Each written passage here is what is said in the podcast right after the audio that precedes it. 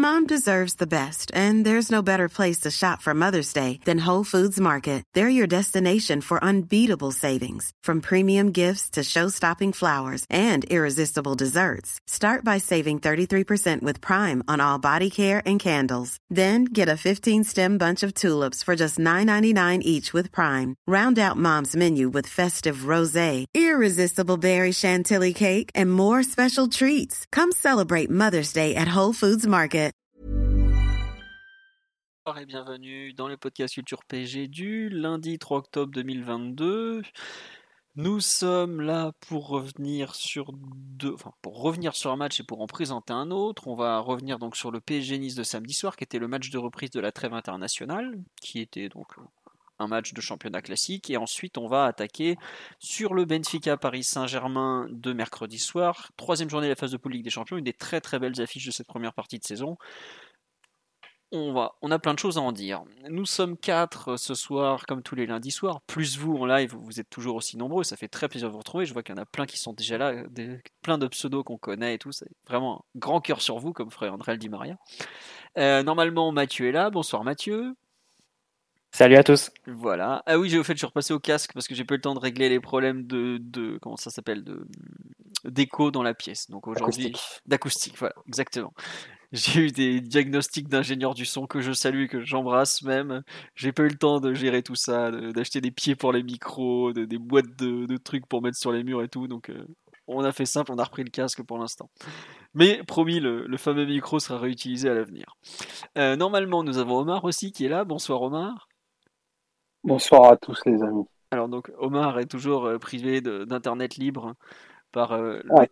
Par le clan Drahi, donc euh, n'hésitez pas si vous avez des amis. Qui... SF, SFR, on vous déteste. voilà, donc SFR, vous n'avez pas seulement salopé les maillots du PSG du début des années 2000 en Coupe de France avec un horrible carré rouge, vous avez aussi privé Omar de connexion internet depuis maintenant des semaines. On vous aime pas beaucoup. Et enfin, nous avons normalement Dan qui est là. Bonsoir Dan. Salut Philo, salut tout le monde. Voilà, donc Dan, pour ceux qui ne le savent pas, était venu il y a sur le podcast de Débris de Haïfa, si c'est ça? C'est ça, ouais. Voilà, et donc Dan euh, fait des papiers tactiques sur l'équipe notamment.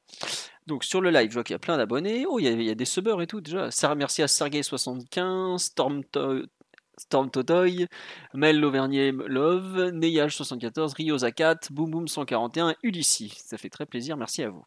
Euh, pour certains, c'est daté du live d'avant-match de PSG Nice. On va attaquer donc tout de suite sur ce PSG Nice. Victoire 2-1 des Parisiens, ouverture du score de Lionel Messi juste, avec, juste avant la demi-heure de jeu. pardon. Euh, un coup franc direct qu'il avait lui-même provoqué, sur lequel Casper Schmeichel n'a pas beaucoup bougé, bien évidemment. Ensuite, égalisation de Nice juste au retour des vestiaires, je crois que c'est à 48e minute, but de Gaëtan Laborde sur un centre de Youssef Attal. Pour moi, il était un peu touché, mais la, la, Ligue a accordé la passe décisive à Attal, donc peut-être qu'il ne l'était pas. Je sais pas, il était touché ou pas finalement le centre sur le live? Je ne sais pas si vous avez revu l'action. Moi, je, je, on s'est beaucoup concentré sur le comportement un peu suspect de la défense parisienne, mais je ne me souviens pas s'il y avait déviation ou pas. Bref, peu importe. Il y a eu but quand même. Et enfin, le but de la victoire a été marqué par Kylian Mbappé à la 83e sur un très bon centre en retrait de Nordi Moukile. Oui, légèrement dévié, me dit-on sur live. Bah écoutez, j'étais pas certain, mais en tout cas, la Ligue cette saison est un peu plus généreuse sur l'attribution des passes décisives. Peut-être pour faire gonfler les stats, c'est à prendre en compte, mais on sait jamais. Toujours est-il que cette victoire des Parisiens les replace en tête du championnat. Toujours deux petits points d'avance. Ah, on me dit pas toucher, mais mettez-vous d'accord entre vous et puis on en reparle, les enfants. Bref, toujours deux petits points d'avance en tête du championnat sur l'OM qui a enchaîné une nouvelle victoire. Paris, c'est 8 matchs 8 victoires, un match nul. Marseille est à 7 victoires, 2 matchs nuls. Et le FC Lorient de l'incroyable Régis Lebris est à 7 victoires, un nul, une défaite. Donc tout le monde se tient en 3 points. Et le quatrième, qui est le RC Lens, c'est pas bien loin, puisqu'il y a 4 points d'écart. Et Lens a fait 6 victoires, 3 nuls. Donc euh, vraiment, le top 4 de Ligue 1 commence à sérieusement se dessiner à cet instant. Pour revenir sur la partie, bah, on était sur un match post-trêve international, et ça s'est pas mal vu.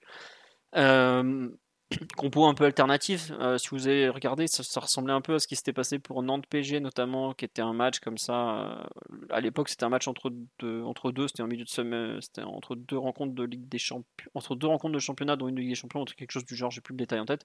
Mais il y avait en gros à peu près euh, un gros changement par ligne. Bah là, il y avait un changement en défense centrale avec Mukele, un sur les latéraux avec Bernat, un dans l'entrejeu avec la titularisation de Ruiz et un devant avec la titularisation des Kitike.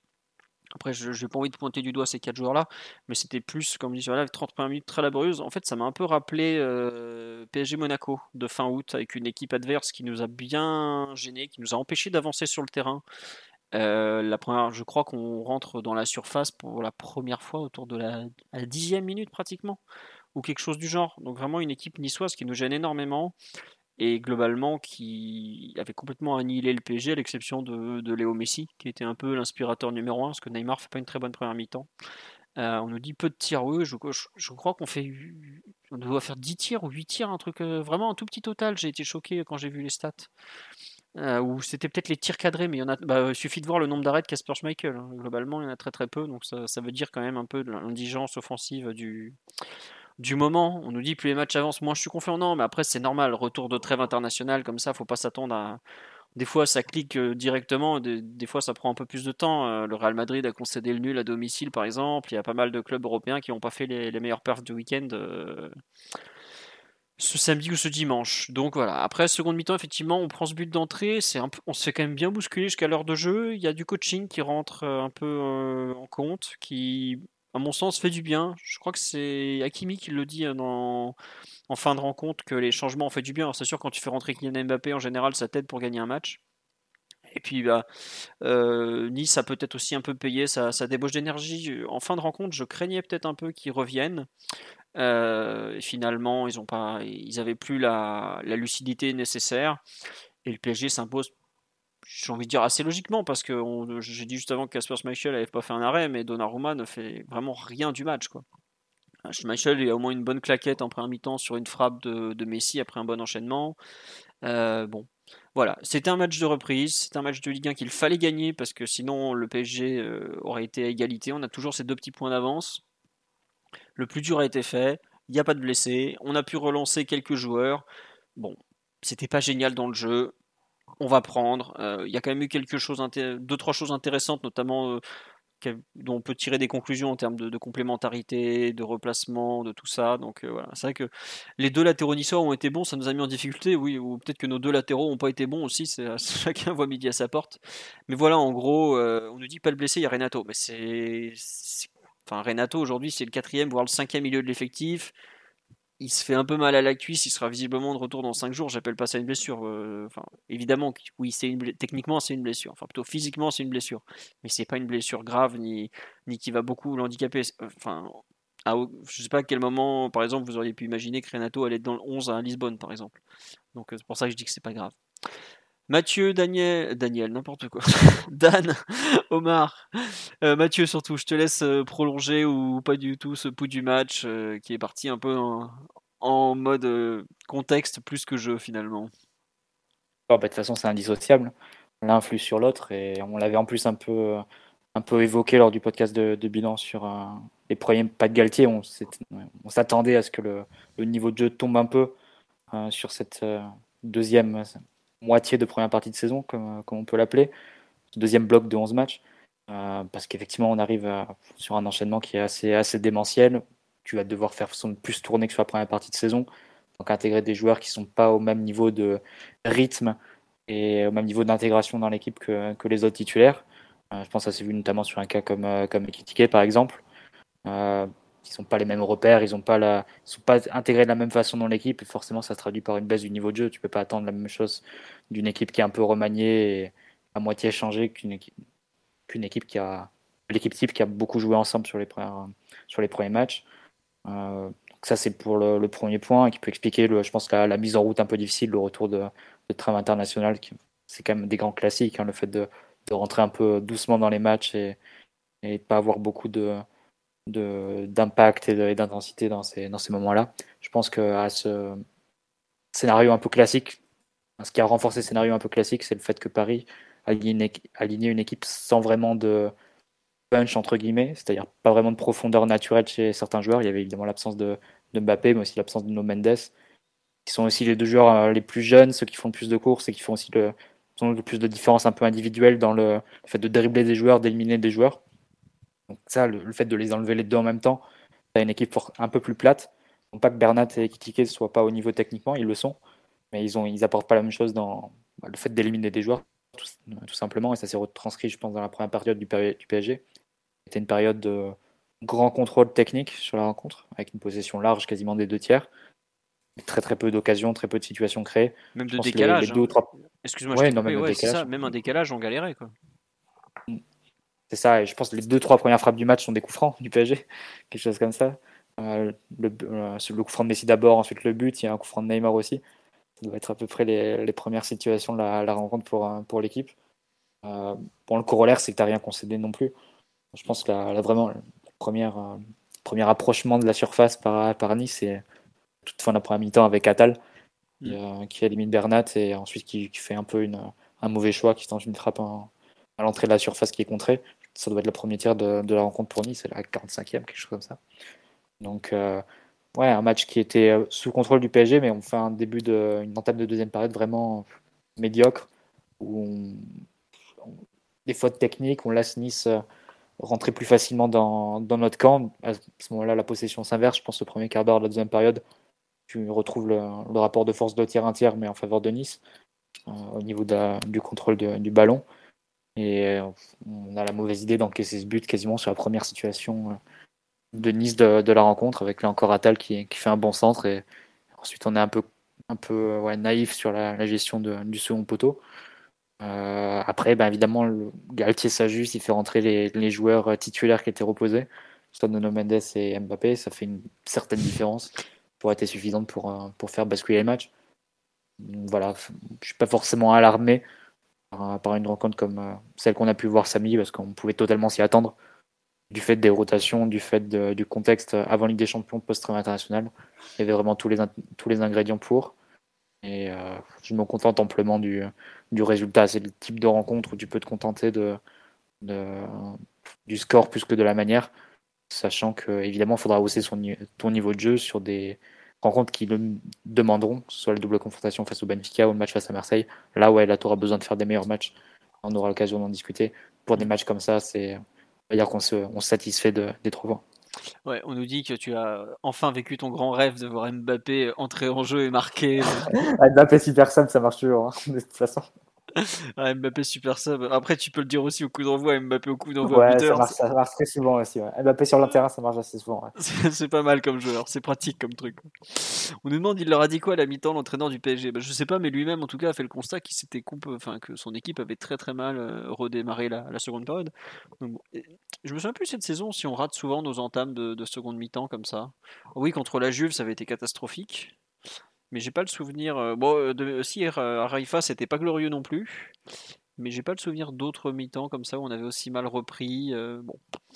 C'était peut-être plus marqué sous Pochettino. Ouais, je me souviens que sous Pochettino, on en parlait pratiquement On en tous les lundis. discuté, ouais, non, ouais. Après, c'était le moment qui arrivait après le pire match de l'RQSI. Ensuite, on parlait du pire dé- début de seconde mi-temps, mais bon, c'est comme ça. Et D'ailleurs, on avait un peu le même scénario sur un match comme, comme samedi, puisqu'on a, eu le- on a eu le but en fin de rencontre, typique de l'ère Pochettino, Mm. Euh, sur un moment un peu individuel comme ça, qui sort de nulle part. Donc, euh, Après- on a eu le, le scénario qu'on connaît assez bien. Après avoir livré un match dégueulasse, donc il y a tout qui correspond. c'est bien, c'est parfait. Euh, Dan ou Omar sur le match en général euh, Bah tiens, Omar plutôt. euh, ton, ton ressenti un peu par rapport à ce qu'on a vu dernièrement, peut-être euh, Tu es comme Mathieu, tu te con- contentes très bien de ce genre de rencontre, euh, pas très abouti, mais avec les trois points au bout post-trêve? Face aux bonnes adaptations qu'avait eu Oula. soit en première période. Euh, rapidement, on s'est dit que bah, faire la victoire serait, serait amplement suffisant parce que tu n'aurais pas un, un contenu euh, ben, fameux, même si, même si tu avais encore un joueur euh, très très électrique en la, en la personne de Messi. Contenu assez inabouti au final, trois points qui, qui comptent parce que ça, ça avance vite derrière. Il y a quand même des choses à retirer de ce match, euh, du fait que la, la rotation très minime pour laquelle a opté euh, Galtier jusqu'à présent ben, laisse quand même certains joueurs en route. Et, euh, et c'est pour ça que tout à l'heure, je pense Mathieu parlait notamment d'Ekitike, euh, sur, lequel, sur lequel on reviendra forcément. Je pense que c'est une bonne victoire. Maintenant, je pense que c'est un tout autre match euh, qui, attend, qui attend Paris mercredi. Possiblement aussi un, un 11 qui va être qui va être très différent mais euh, je trouve que c'est quand même trois bons points parce que même si Nice n'a pas créé euh, énormément de danger parce que bah, peu de peu de points de référence offensive. J'ai trouvé que la tenue de leur bloc et ce qu'ils ont été capables de mettre au milieu nous ont quand même mis en, en difficulté au moins euh, sur la deuxième partie de la première période et nous ont un peu anesthésié sur la première partie de, de la première. Même si, même si ça s'est vite rééquilibré par des très très grands temps de possession, où on a vu ben, le, très haut niveau technique de la plupart des, joueurs, mais quand même un certain nombre, un certain manque de volume et de propositions sans ballon euh, qui ont un annihilé la profondeur et deux créé à mon sens trop trop peu de déséquilibre hormis euh, hormis le le show Messi. Donc c'est un petit peu les, enseignements qu'on a eu plus individuel à mon sens dans cette rencontre là que collectif. Et euh, je pense que c'est un match qu'on oubliera vite, mais par contre, c'est trois points qui sont extrêmement importants au moment où bah, tous les autres poursuivants bah, prennent des points, quelles que soient les circonstances de match qui leur sont proposées. Ouais. Euh, non, c'est vrai que tu parlais justement du fait de, de gagner qu'on s'en contentera. Euh, tout à l'heure, j'évoquais les difficultés de pas mal d'équipes européennes. Pour, pour exemple, le Benfica a pour la première fois pas gagné ce week-end en, aussi bien en Liga qu'en Ligue des Champions, ils avaient tout gagné jusque-là. Euh, ils ont fait match nul 0-0, si je me trompe pas, c'était à Famalicão. J'ai un petit doute sur l'adversaire, mais il me semble que c'était ça. J'ai pas regardé grand-chose du match, hein, je vais pas faire semblant. Et j'ai pas retenu le nom de l'adversaire non plus. Donc voilà, c'est histoire d'illustrer un peu. On nous dit Nice a aussi beaucoup compté sur ses individualités pour faire les rares différences. Après, euh, vu l'état collectif. Ah, Guimarães, pardon, voilà, c'était pas Famalicão, Famalicão c'était autre chose, c'était Victoria Guimarães. Je m'excuse. L'ancien club du grand Selim Benachour, je ne pouvais pas. J'aurais, je n'aurais pas dû me tromper. Je m'excuse platement. Ah oui, après Nice, pour revenir sur eux, oui, ils, ont beaucoup compté sur leurs individualités pour faire des différences. Mais après, comme disait Omar, ils jouent 100 points de devant en réel, puisque la board quand même n'est pas non plus un joueur très, très fixe. Euh, bon, ils font ce qu'ils peuvent. Et puis ils arrivent dans une situation collective compliquée. Il leur manque leur défenseur central le plus fiable avec Todibo au, coup d'envoi. Bon, bah, ils ont joué comme ils ont pu. Ils ont, ils ont quand même bien blindé le milieu, forcément. Euh, ils jouent pratiquement à 5-6 milieux euh, ce samedi. Il y a moins de monde pour attaquer ensuite. Dan, on va passer à l'analyse plus collective. Euh, Qu'est-ce que tu en as pensé un peu Ou est-ce que tu est-ce qu'il est possible déjà de faire une analyse vraiment collective euh, de, de cette rencontre au final? Bah, comme disait euh, Mathieu et Omar, tu as forcément le, contexte, à la fois le, turnover, le fait que ce soit retour de trêve, euh, qui t'oblige à pas à pas euh, analyser de manière trop stricte tactiquement le, le, match, je pense. Après, c'est sûr qu'on a encore vu une défense à 5 d'un adversaire du PSG qui pouvait poser des problèmes parce que ça à Paris, parce que notamment un peu à la manière de Monaco, une toute proportion gardée. On a vu par exemple Rosario, le, stopper droit, sortir, avoir pour mission de sortir euh, assez fort et haut sur, euh, sur Neymar. Tu as, la défense à 5 qui te permet de contrôler les, pistons, même si, euh, on l'a dit, avec l'absence de Nuno Mendes, c'était un peu moins un peu moins vertical et un peu moins dangereux dans le dos. Et voilà, il y a toujours, euh, on va dire que c'est une constante, contrairement à, je sais pas, au match contre Lyon par exemple, euh, où euh, bah, Lyon avait eu beaucoup de mal à, gérer avec sa défense à 4, euh, soit les décrochages de Neymar, soit les, les, les, montées du piston parisien. Bon, bah là, la Nice avait opté pour, on va dire, le système, le système Monaco, et sans, sans trop reculer. Donc, donc c'est la, la, la je pense que c'est un élément qui a pu, qui a pu, gêner, euh, qui a pu gêner Paris. Euh, ensuite, sur l'analyse collective, euh, je ne sais pas à quel point il faut qu'on s'attarde dessus, mais tu as forcément toujours de.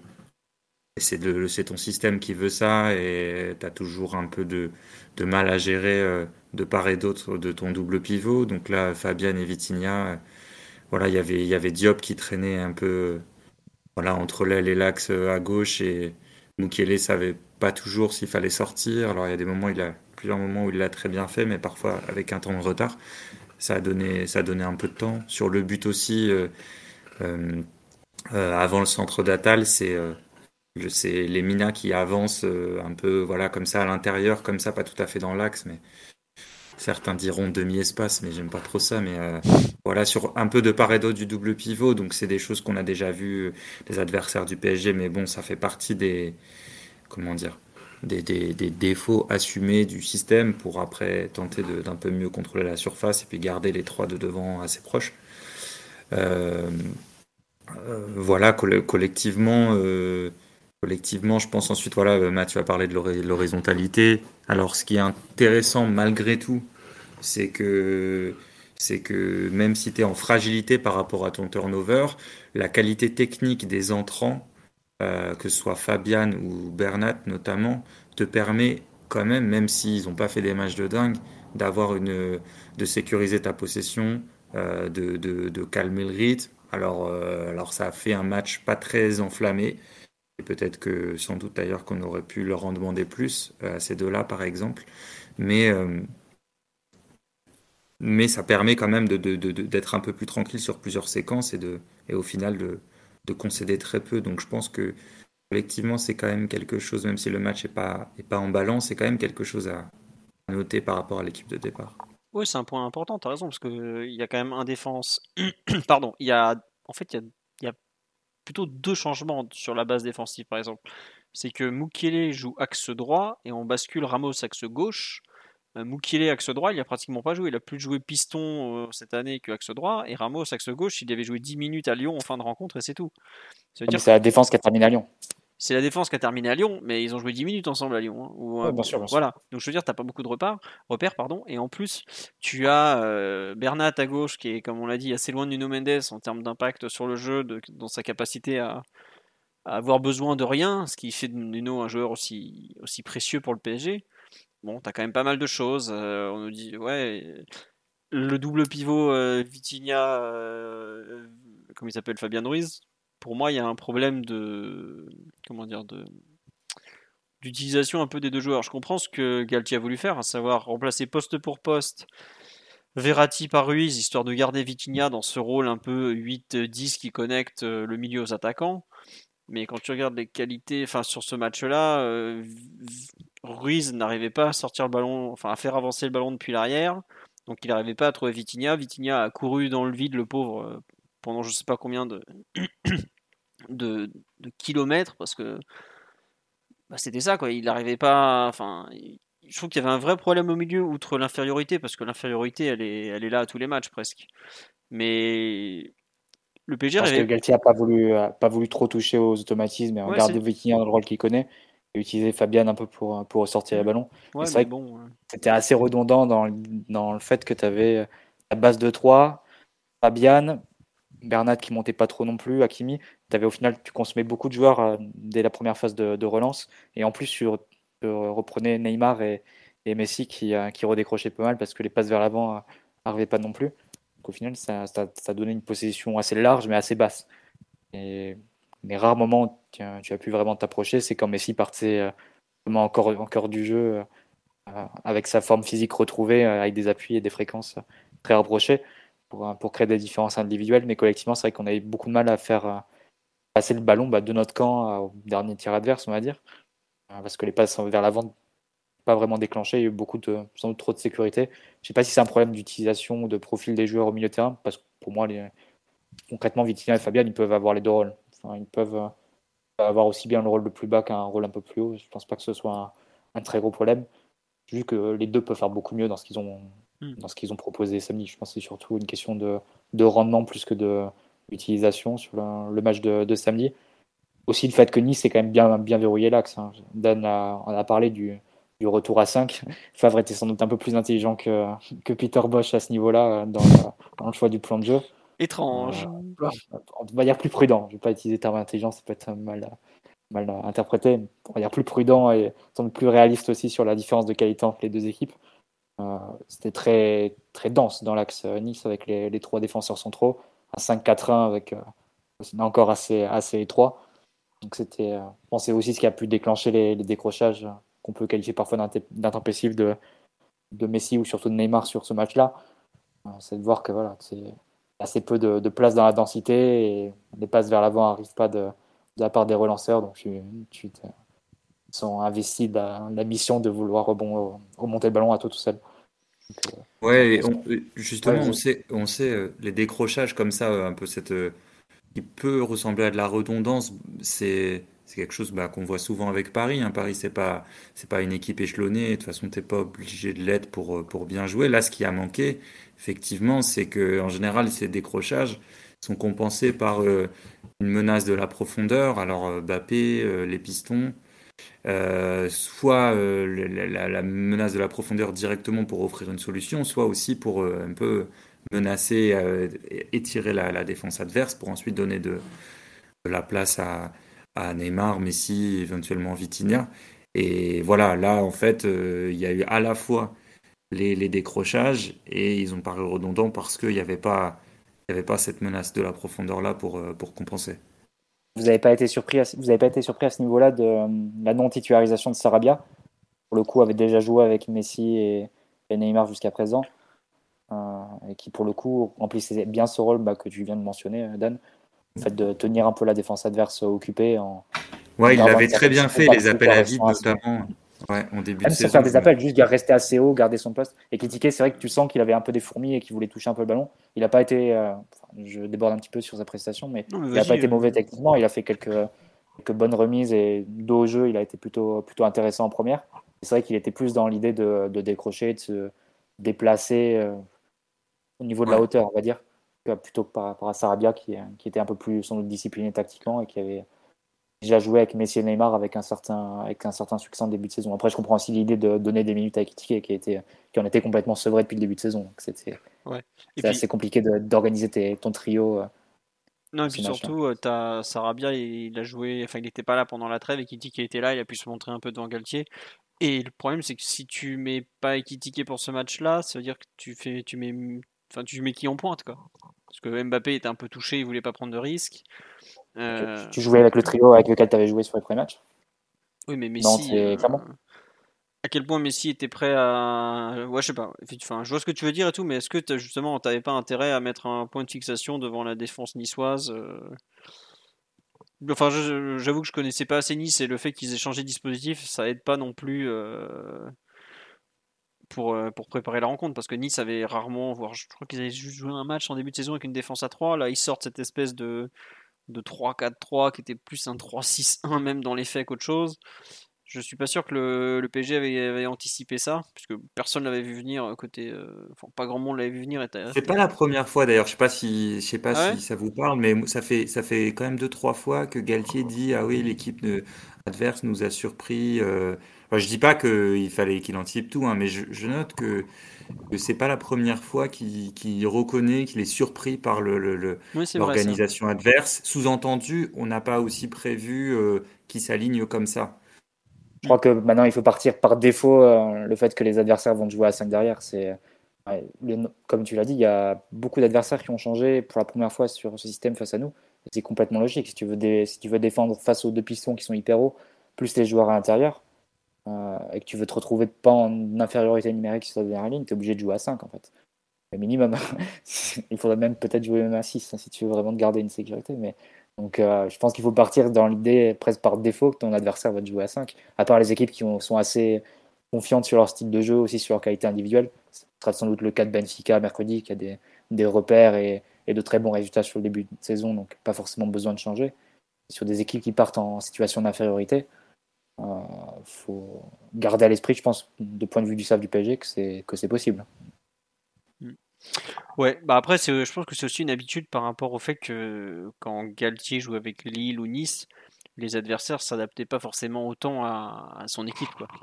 Enfin, malgré... Ouais, mais lui, c'est très bien pour avoir joué Paris. D'ailleurs, il passait souvent à 5 euh, dans les premières années. Ouais. Pour se prendre des, des piles. mais il passait souvent à 5 à Saint-Etienne pour nous. Mm.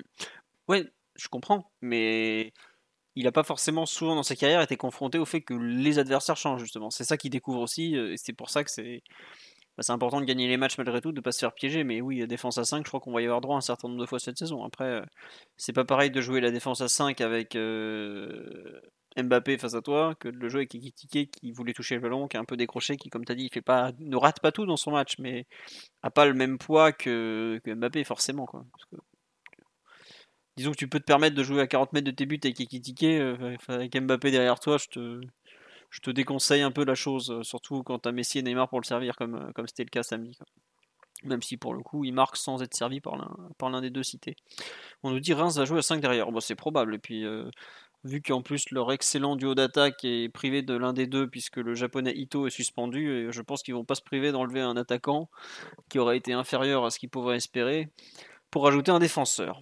Euh, sur l'aspect collectif, il y a un point sur lequel vous voulez revenir où je, lance un point moi, qui m'a qui m'a un peu fait réfléchir sur, euh, ce qui s'était passé en fait les 15 jours précédents, à savoir le fait que Mbappé, et avec l'équipe de France, ça fait des déclarations comme quoi, euh, oui, au PSG, on me fait jouer en pivot, tout ça, tout ça. Ce qui est vrai et pas vrai, parce que c'est vrai qu'il occupe une zone axiale, que euh, on lui fait jouer plus de ballons au but qu'autre chose, etc. Mais bon, ça c'est pas le débat. Moi je trouve que ce que le match souligne, c'est à quel point c'est aussi dur de jouer en pointe au PSG, quoi. Parce que Ekitike, euh, avec plein, plein d'énergie, plein d'envie. Euh, il voulait absolument marquer, enfin, il, voulait se montrer, c'est normal, parce que ça fait quand même 3 mois qu'il est arrivé, il a, joué 66 minutes au total. Donc samedi, pour vous donner une idée, il a presque joué en un match autant que ce qu'il avait joué depuis, son arrivée. Mais euh, je trouve que le match montre à quel point c'est dur d'être cette pointe dans le PSG. C'est-à-dire que bah, des fois, tu es un peu isolé. Tu vois Messi et Neymar très loin de toi parfois. Euh, tu dois avoir, euh, tu dois savoir résister à plusieurs joueurs sur ton dos, donc ça veut dire que physiquement tu dois être très fort quand même. Et on a vu qu'Ekitiki à ce niveau-là a vraiment souffert. Euh, on nous dit qu'il peut pas jouer seul en, pointe face à des blocs bas. Je sais pas, mais en tout cas, c'est pas, ça montre bien à quel point c'est un rôle compliqué quoi.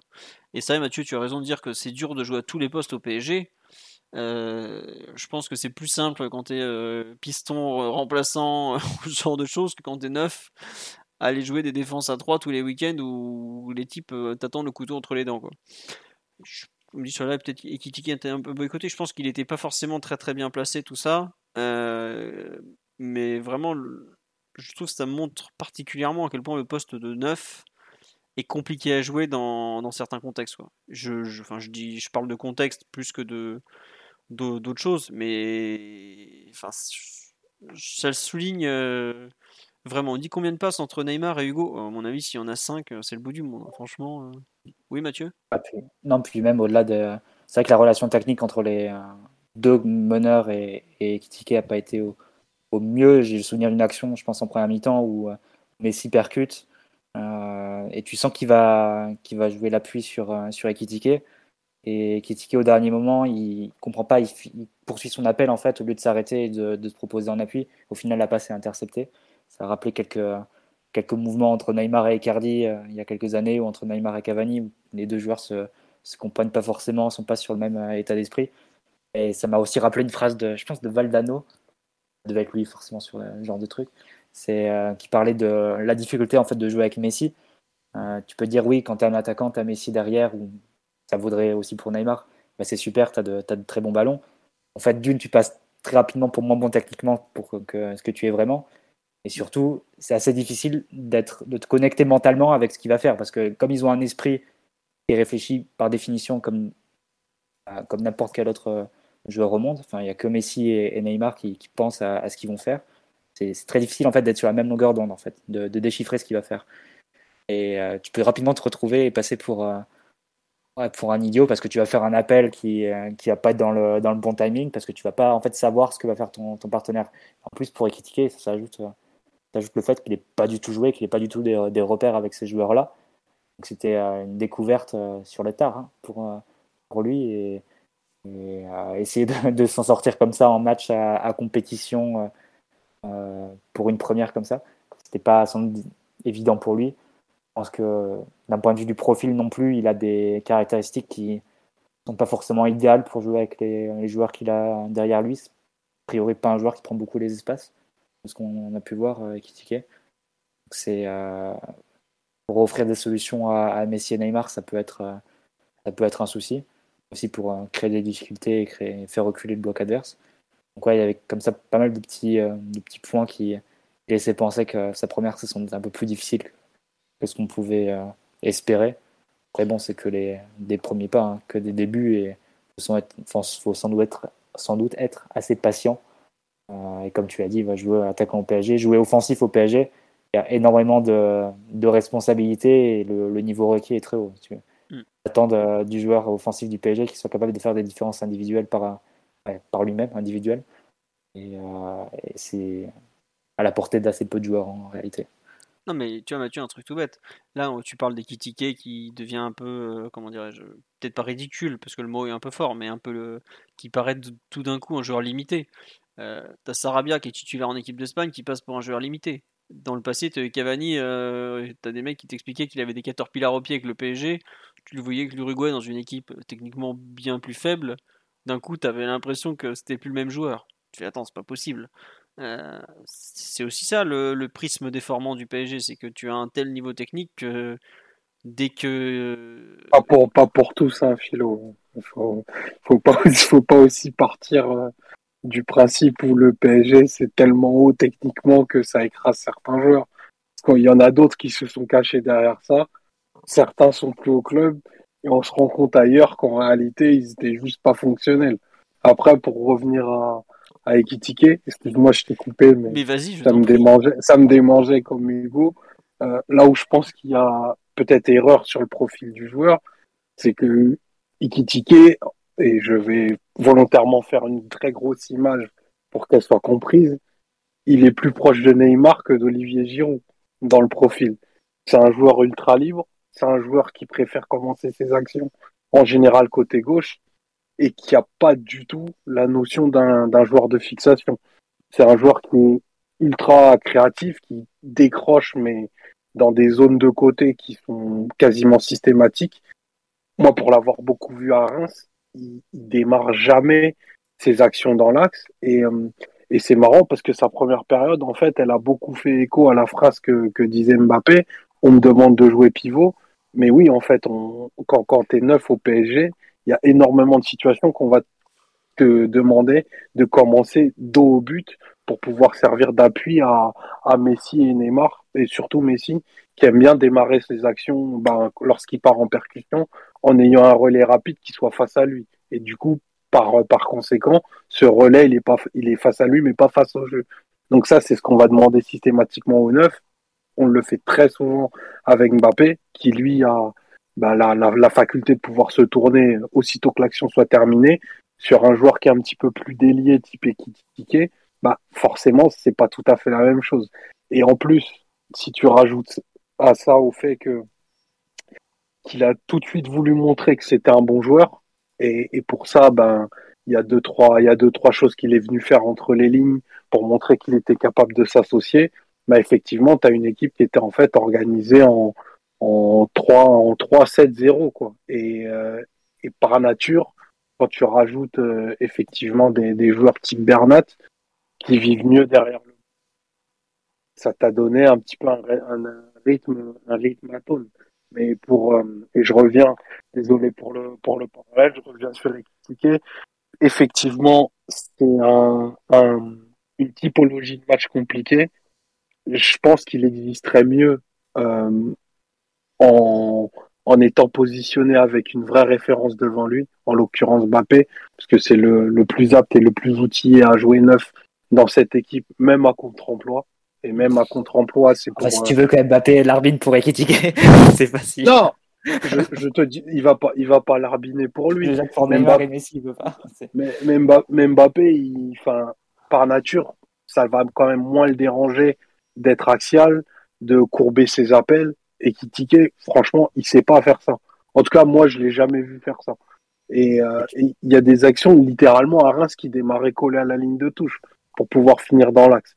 Et ça, effectivement, ça te demande d'avoir deux, trois références placées ailleurs sur le terrain. Donc j'ai un peu de mal à l'imaginer euh, faire le, target man, comme, comme il a un peu fait en première période. Ça, à mon sens, ça fonctionnera pas. C'est un joueur trop fin pour le cantonner qu'à ça. Ah, il a été euh, en première période, il a fait quelques bonnes choses de jeu. Il n'y avait pas pivot parce que pivot, ça, ça te donne un peu. Tu as toujours l'idée de Peter Crouch euh, sur lequel tu envoies des, longs ballons. Tu ne demandes pas ça à un attaquant au PSG, plus de haut jeu euh, sur des ballons comme ça en appui, en, remise. Il a fait quelques bonnes choses. Par contre, en début de deuxième, il perd deux ballons, notamment un face à Dante. Il est vraiment pris au duel comme ça sur une passe. Je pense que ça va être Mukele qui lui fait la passe. Il résiste pas au duel et Dante lui passe, passe devant. par contre, ce que je retiens de, de ce que tu dis, Omar, et je me base sur ce que tu dis parce que moi je l'ai très très peu vu à Reims l'an dernier, donc j'écoute ceux qui, ceux qui l'ont vu. j'ai l'impression que c'est ni le joueur pour vraiment jouer avec Mbappé qui aime aussi partir de, de ce côté gauche, ni le joueur pour jouer avec Neymar Messi. Donc ça peut poser un petit problème quand même. Après, bon, c'est que le début, il va s'adapter. Pour moi, c'est ah, clairement. mais si, on doit réfléchir en termes de profil. Après, on verra quand il sera plus en confiance. C'est clairement, c'est clairement ça. C'est pour moi, c'est un troisième joueur qui, a une préférence de démarrer ses actions côté gauche. Donc, euh, c'est Campos. Superposition encore. Voilà, employer la superposition. Bah là, on se rapproche du millefeuille en fait. ouais. Après, ça, ce que tu dis, ce qui est, ce qui est assez réel, c'est que si vous vous rappelez, il joue, il entre en jeu à Toulouse, qui est pour moi sa meilleure entrée en jeu, et ce jour-là, il joue plus à gauche que dans l'axe. C'est Mbappé qui, qui est encore beaucoup dans l'axe.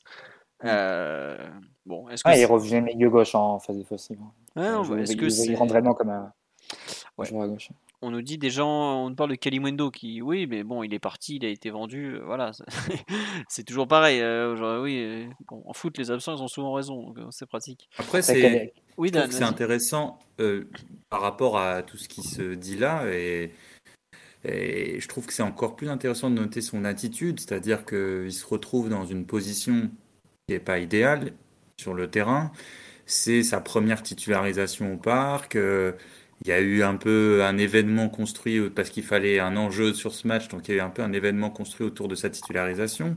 Et je trouve que euh, ben, sa première mi-temps, euh, certes, techniquement, euh, il est au niveau, mais j'ai bien aimé son, attitude, c'est-à-dire c'est bon signe chez un, jeune quand il se cache pas, quand il cherche à il cherche à agir. Alors bon, alors parfois il n'y a pas toujours les, les, les, appels au bon endroit, etc. Mais mais, euh, mais déjà, il n'a pas peur du ballon. Alors ça semble un prérequis, mais, mais je trouve ça quand même intéressant toujours à noter chez des jeunes qui débutent, soit qui débutent en Ligue 1, soit qui débutent dans des gros clubs, avec quel tempérament ils, avec quel tempérament ils vont se déplacer, avec quel combien de fois ils vont demander le ballon.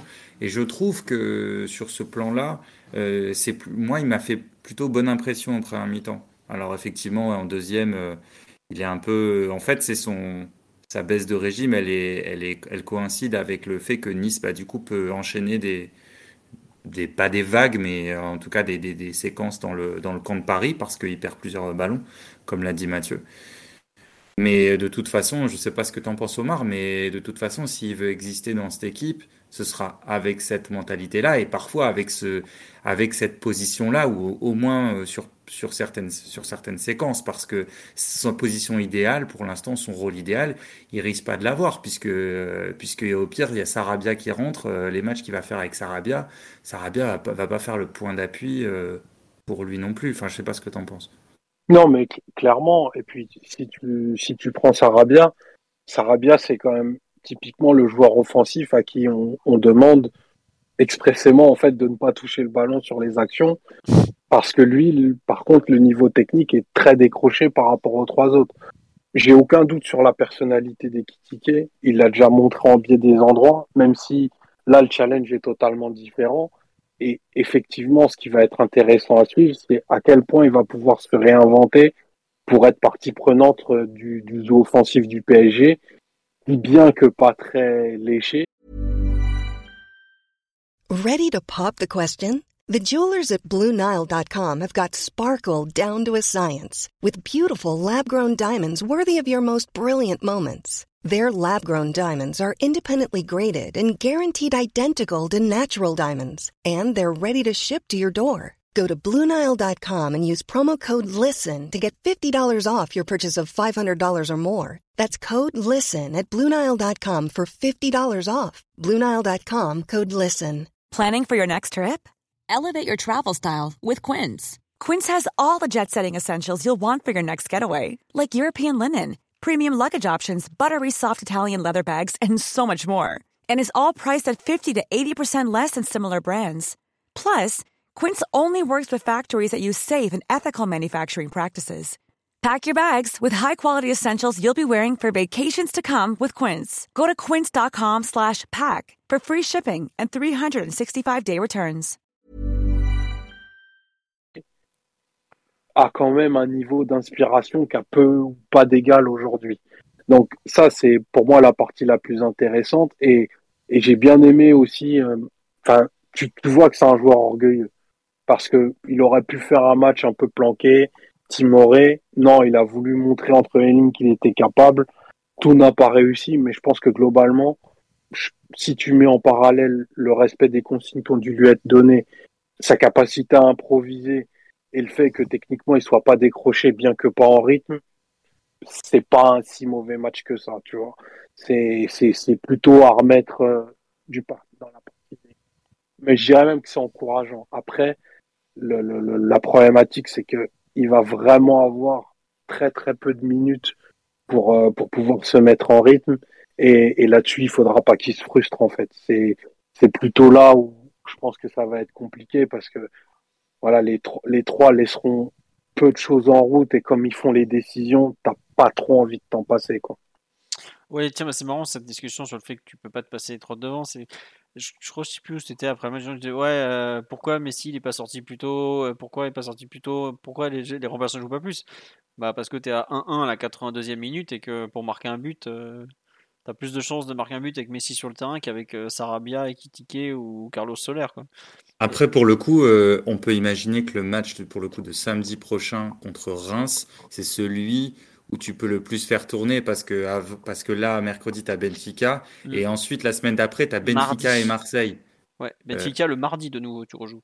Oui, oui, non, mais ce que je voulais dire, c'est que euh, là, ce mercredi, tu as Benfica, donc tu vas pas faire tourner, euh, tu mets ton équipe type. C'est sûr. Et le seul moment, le seul espace un peu pour pour euh, faire rentrer des, des, des, joueurs qui on peut jouer. C'est samedi prochain, donc euh, à mon avis, alors euh, bon, peut-être qu'il le fera pas, hein, mais à mon avis, c'est là l'espace pour les, les, les, les, ceux qui ont moins de temps de jeu ils vont encore pouvoir jouer samedi parce que la semaine d'après, tu as Benfica et l'OM et t'imagines mal qu'il y ait plus de un changement, voire allez, deux au maximum quoi, dans, le, dans le 11 sur ces, sur ces matchs-là. voire zéro.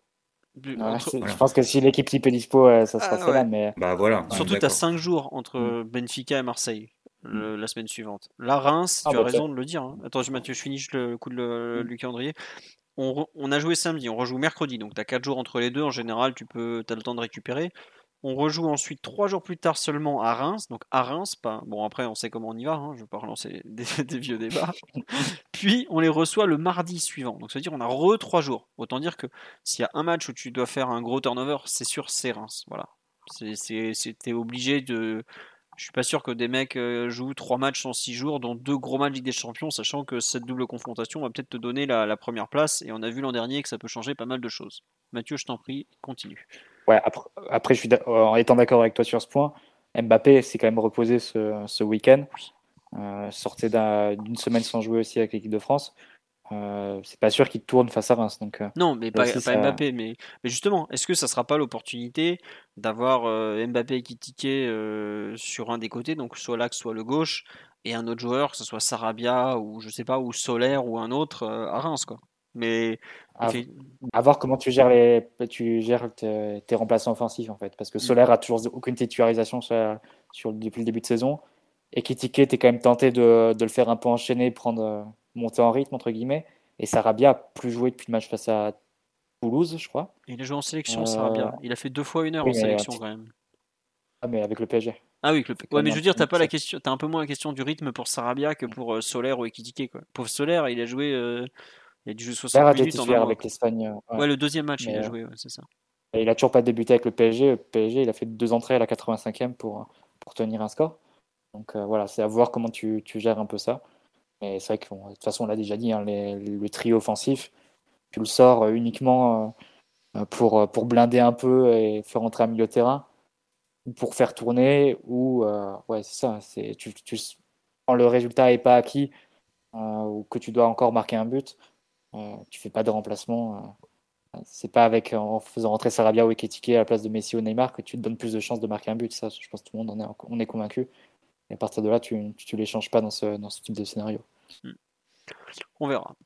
Euh, sur la partie collective, bon, on a parlé du double pivot que j'ai trouvé. enfin, pareil, on en a parlé. L'association qui n'était pas forcément très très peu très réussie, le manque de profondeur.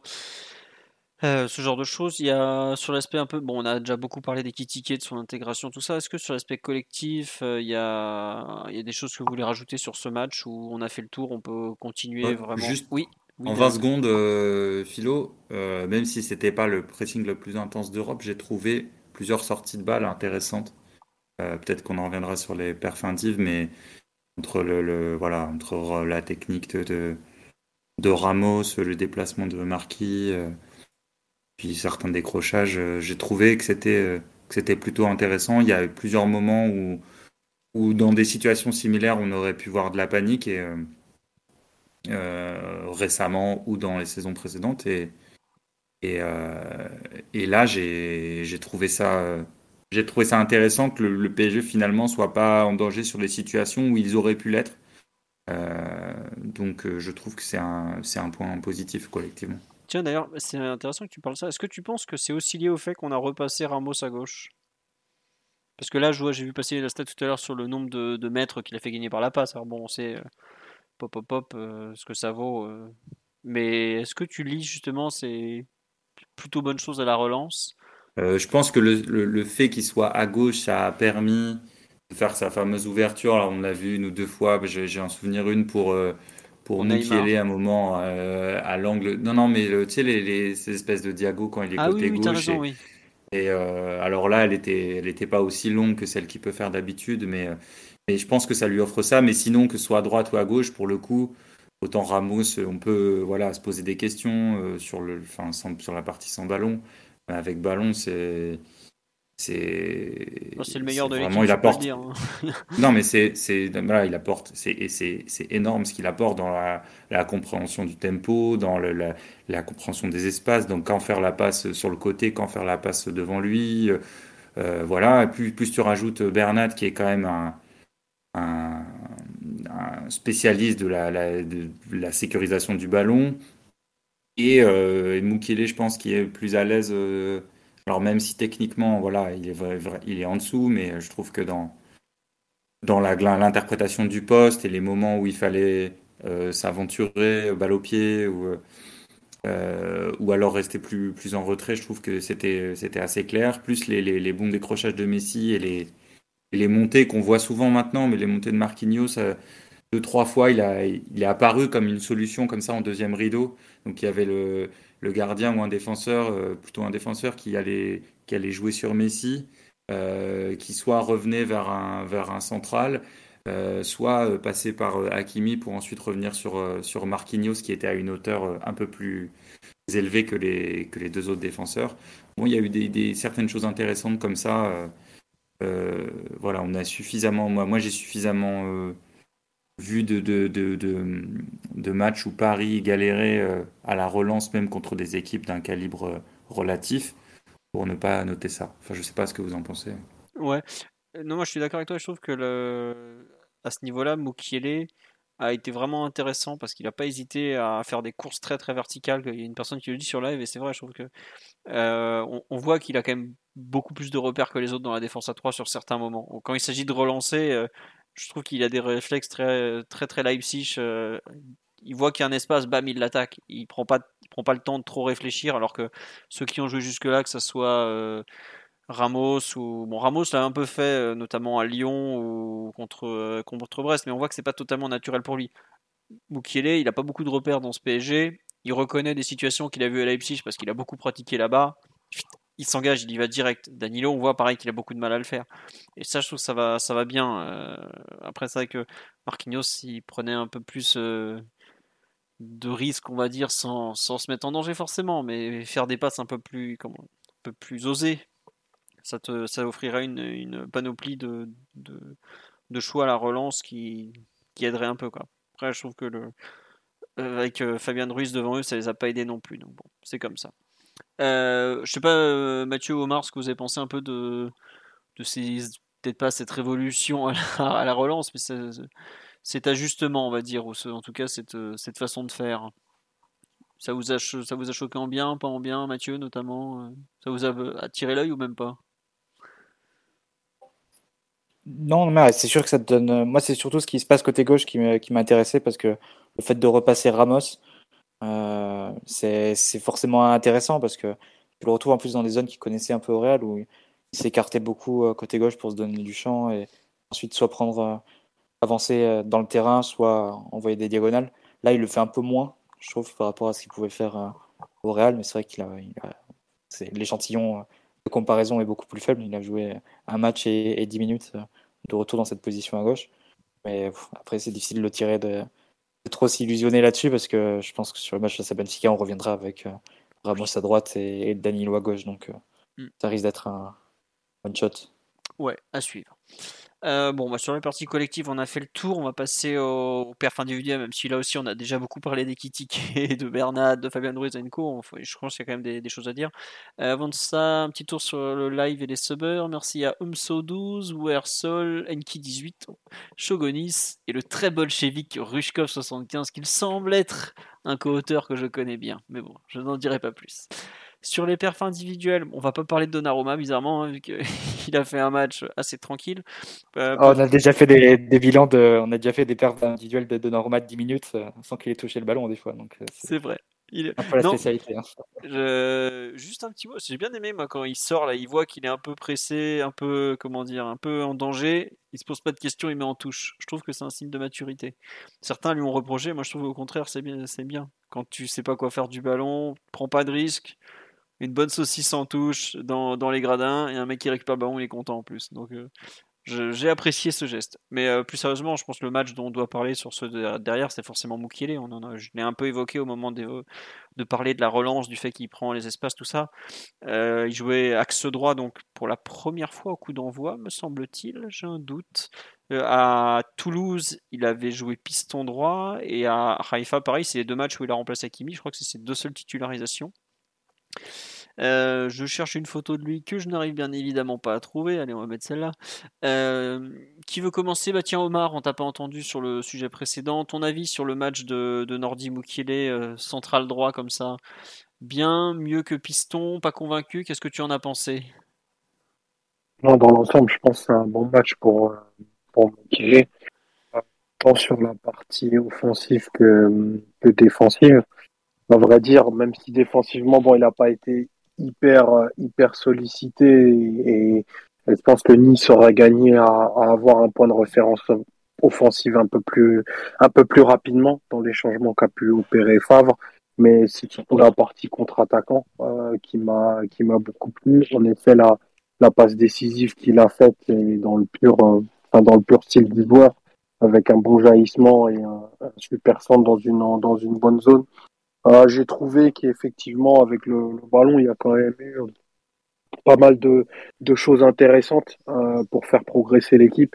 Alors c'est un style diamétralement opposé de celui de Bernat sur le sur l'autre aile, mais je trouve que c'est un style qui est, en tout cas celui de, de Mukiele, plus, je dirais, euh, en adéquation avec euh, avec l'identité qu'a qu'a l'équipe désormais.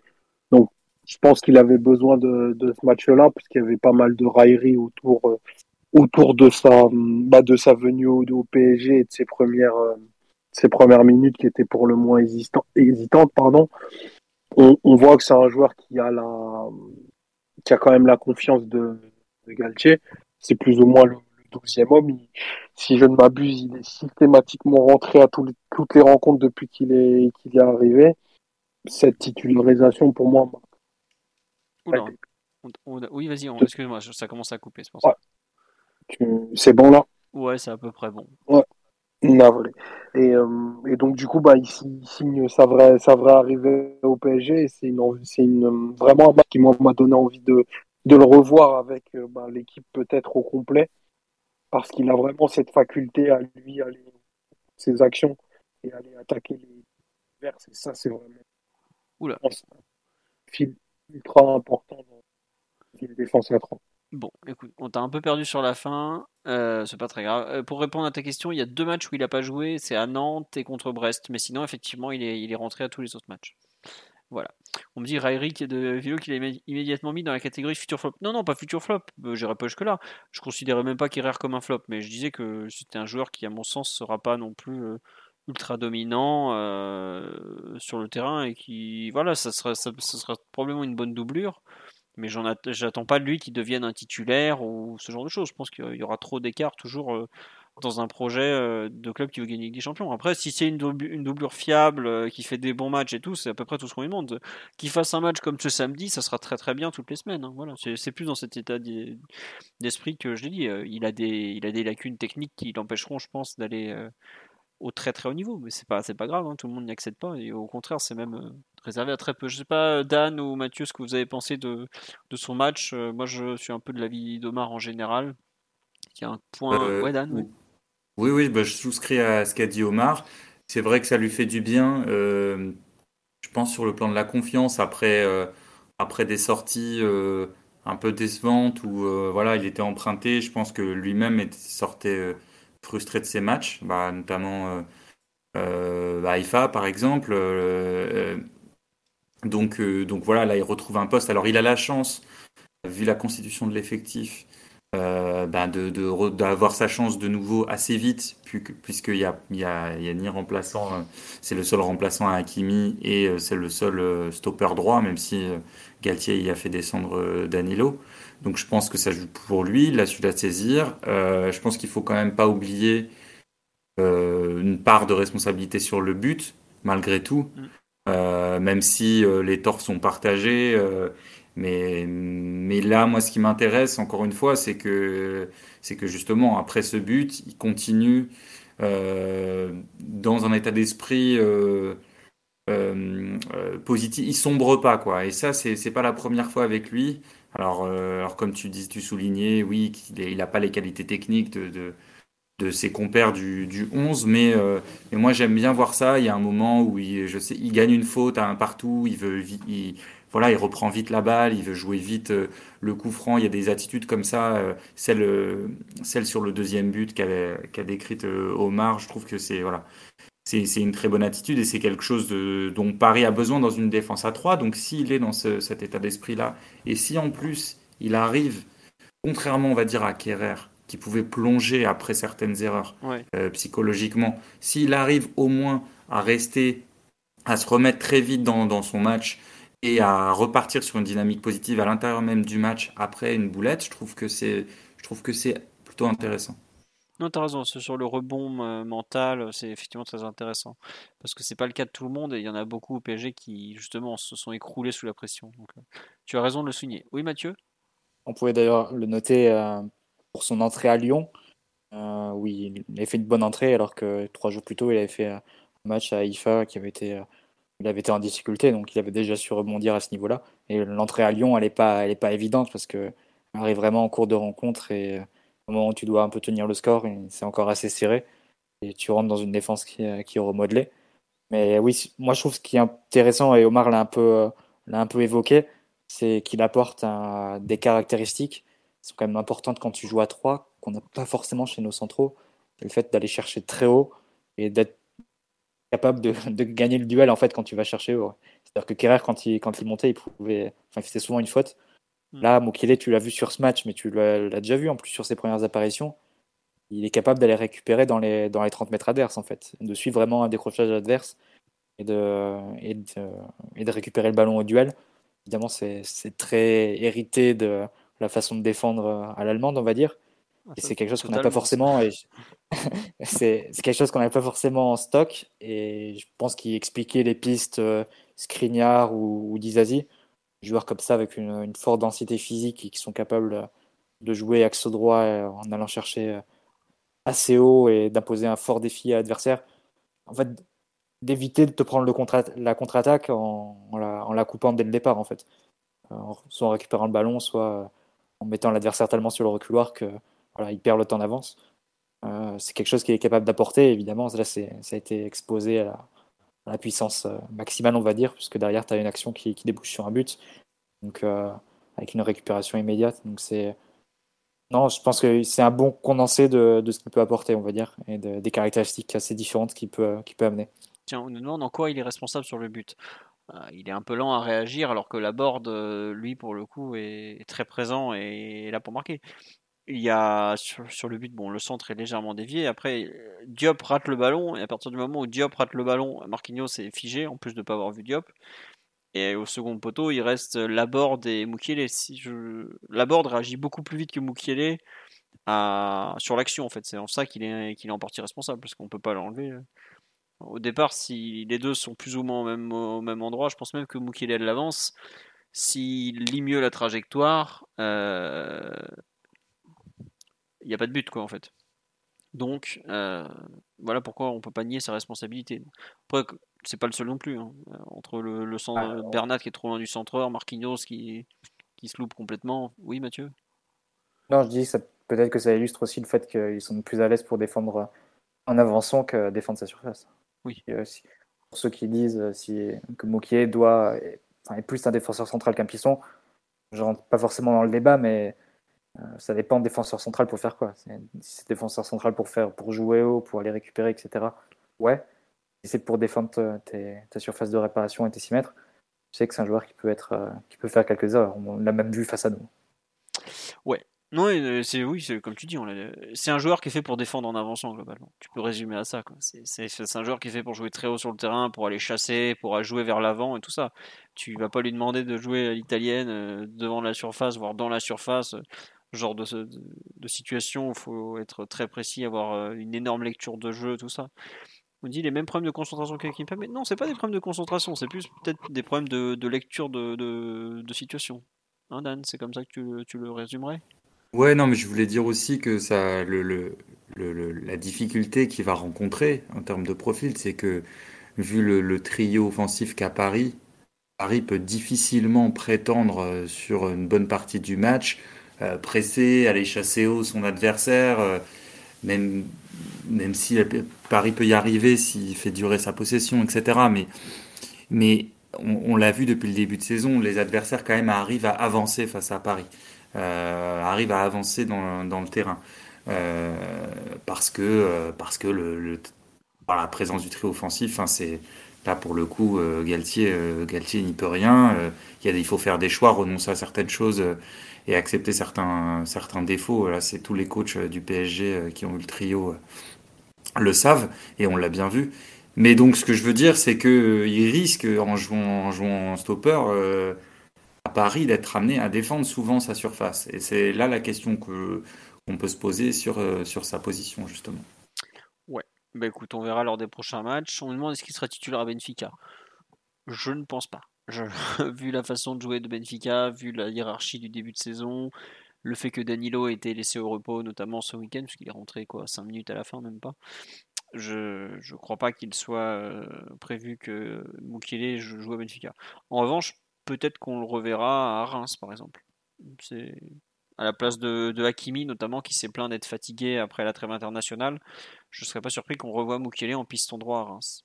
Voilà. Ah, Reims, c'est sûr. De toute façon, c'est le seul, euh, c'est le seul remplaçant défensif qu'on ait avec Bernat. Donc, euh, à partir de ce moment-là, c'est obligatoire qu'il joue les matchs intercalaires.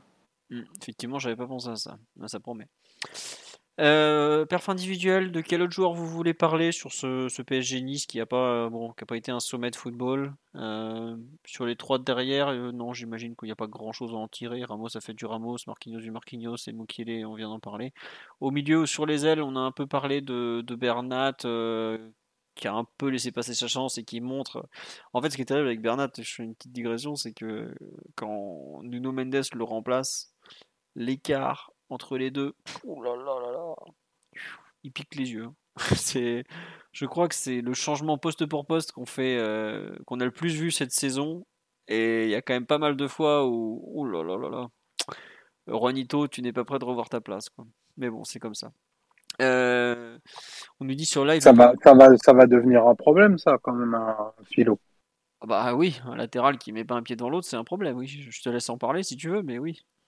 Non, mais au-delà, au-delà même de l'écart, au-delà, au-delà de l'écart de niveau entre, entre Nuno et, et Bernat, qui est, qui est pas surprenant, c'est surtout que tu avais fait un choix très fort euh, il y a peu en, en le renouvelant et en, en lui donnant des gages qui seraient numéro un au poste.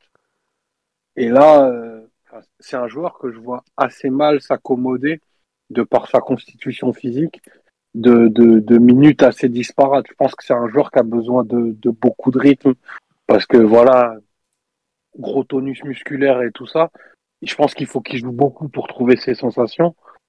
s'il est appelé qu'à jouer, euh, moins d'un tiers du temps, je pense qu'on aura systématiquement une, une mauvaise version de Bernat, en fait. Non, mais c'est possible. Hein. Et c'est vrai que je regarde, euh, tu vois, sa saison. Le match où il est pour moi le meilleur, c'est Brest. Et c'est effectivement celui euh, où il a pu jouer 7 minutes, puis 45 les semaines précédentes. Donc, oui, tu, as raison. Et je, me demande si, au bout d'un moment, le, comment dire, le staff va pas être obligé de lui faire jouer peut-être à d'autres postes, genre euh, axial gauche sur certaines fins de match, parce que, comme tu dis, il a impérativement besoin de rythme. Mais euh, le problème qu'a Bernat, c'est un problème qu'on avait déjà eu avec Digne il y a longtemps, avec Kurzawa. Tous nos, tous nos latéraux remplaçants sont, sont comme ça un peu. Euh, dès qu'ils n'ont pas de rythme, le niveau chute. Quoi. C'est très très rare d'en avoir des, des, bons qui arrivent à être opérationnels, tac, dès qu'ils rentrent en jeu. Quoi. Donc, que on va lui laisser encore et toujours le bénéfice du doute, du retour, du, genou, tout ça, mais oui, euh, ça commence à faire. Enfin, long, hein. Bernat, même à son. Bernat, même à son meilleur niveau, il ne te fait pas les choses que fait Nuno Mendes. Si tu attends de Bernat euh, l'autosuffisance qu'a Mendes dans le fait de prendre le ballon, de le pousser et d'éliminer l'adversaire, ça, il peut pas te le faire, Bernat. Et même à son meilleur niveau, disons, euh, Bernat 2018-2019, si on veut, tu le fais pas non plus. Bernat, tu sais que ses qualités, elles sont, elles sont ailleurs. sur un match, après, la question, c'est de savoir sur un match comme comme celui de samedi, tu avais sans plus besoin du, punch que peut apporter euh, Nuno Mendes que la, la tranquillité, le contrôle que, que t'aide à avoir Bernat euh, par sa grande sécurité technique. Après. Euh, parce que, parce que tu n'avais pas de joueur devant qui apporte cette vitesse, cette percussion, comme peut le faire Mbappé. Et donc, te priver en plus de Nuno Mendes, ça faisait une équipe un peu, un peu trop plate dans toutes les lignes. Tiens. Ouais, non, excuse-moi, juste une remarque sur un qui est intéressante. on nous dit, vous vous rendez pas compte, demander aux latéraux de faire tout le terrain, tout le match, c'est pas des chevaux, les mecs.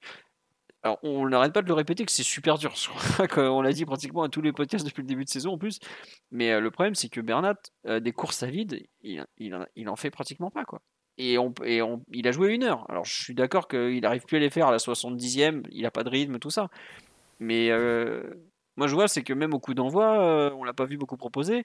Et j'ai un peu l'impression d'un joueur qui a peur aussi. Je trouve qu'il y a des moments, il, avant, il osait jouer vers l'avant. Maintenant, j'ai l'impression qu'il n'ose plus jouer vers l'avant. Ne serait-ce que faire un passe va, euh, c'est le bout du monde pour lui.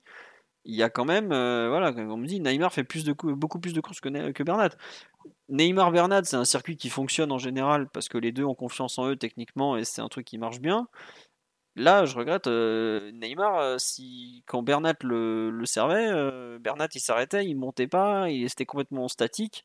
Il y a, je trouve, un problème de disponibilité de qui ressemble un peu à un problème de confiance de sa part. C'est un joueur qui n'ose pas se projeter vers l'avant parce qu'il a peur de jouer du contre qui va suivre.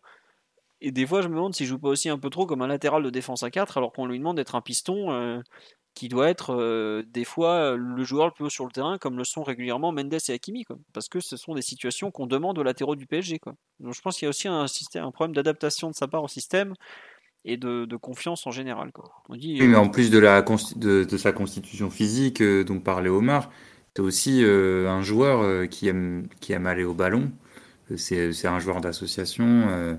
et donc lui demander de de, menacer la ligne euh, défensive comme ça, d'attendre euh, d'attendre le ballon, voire de, de, faire le, leur.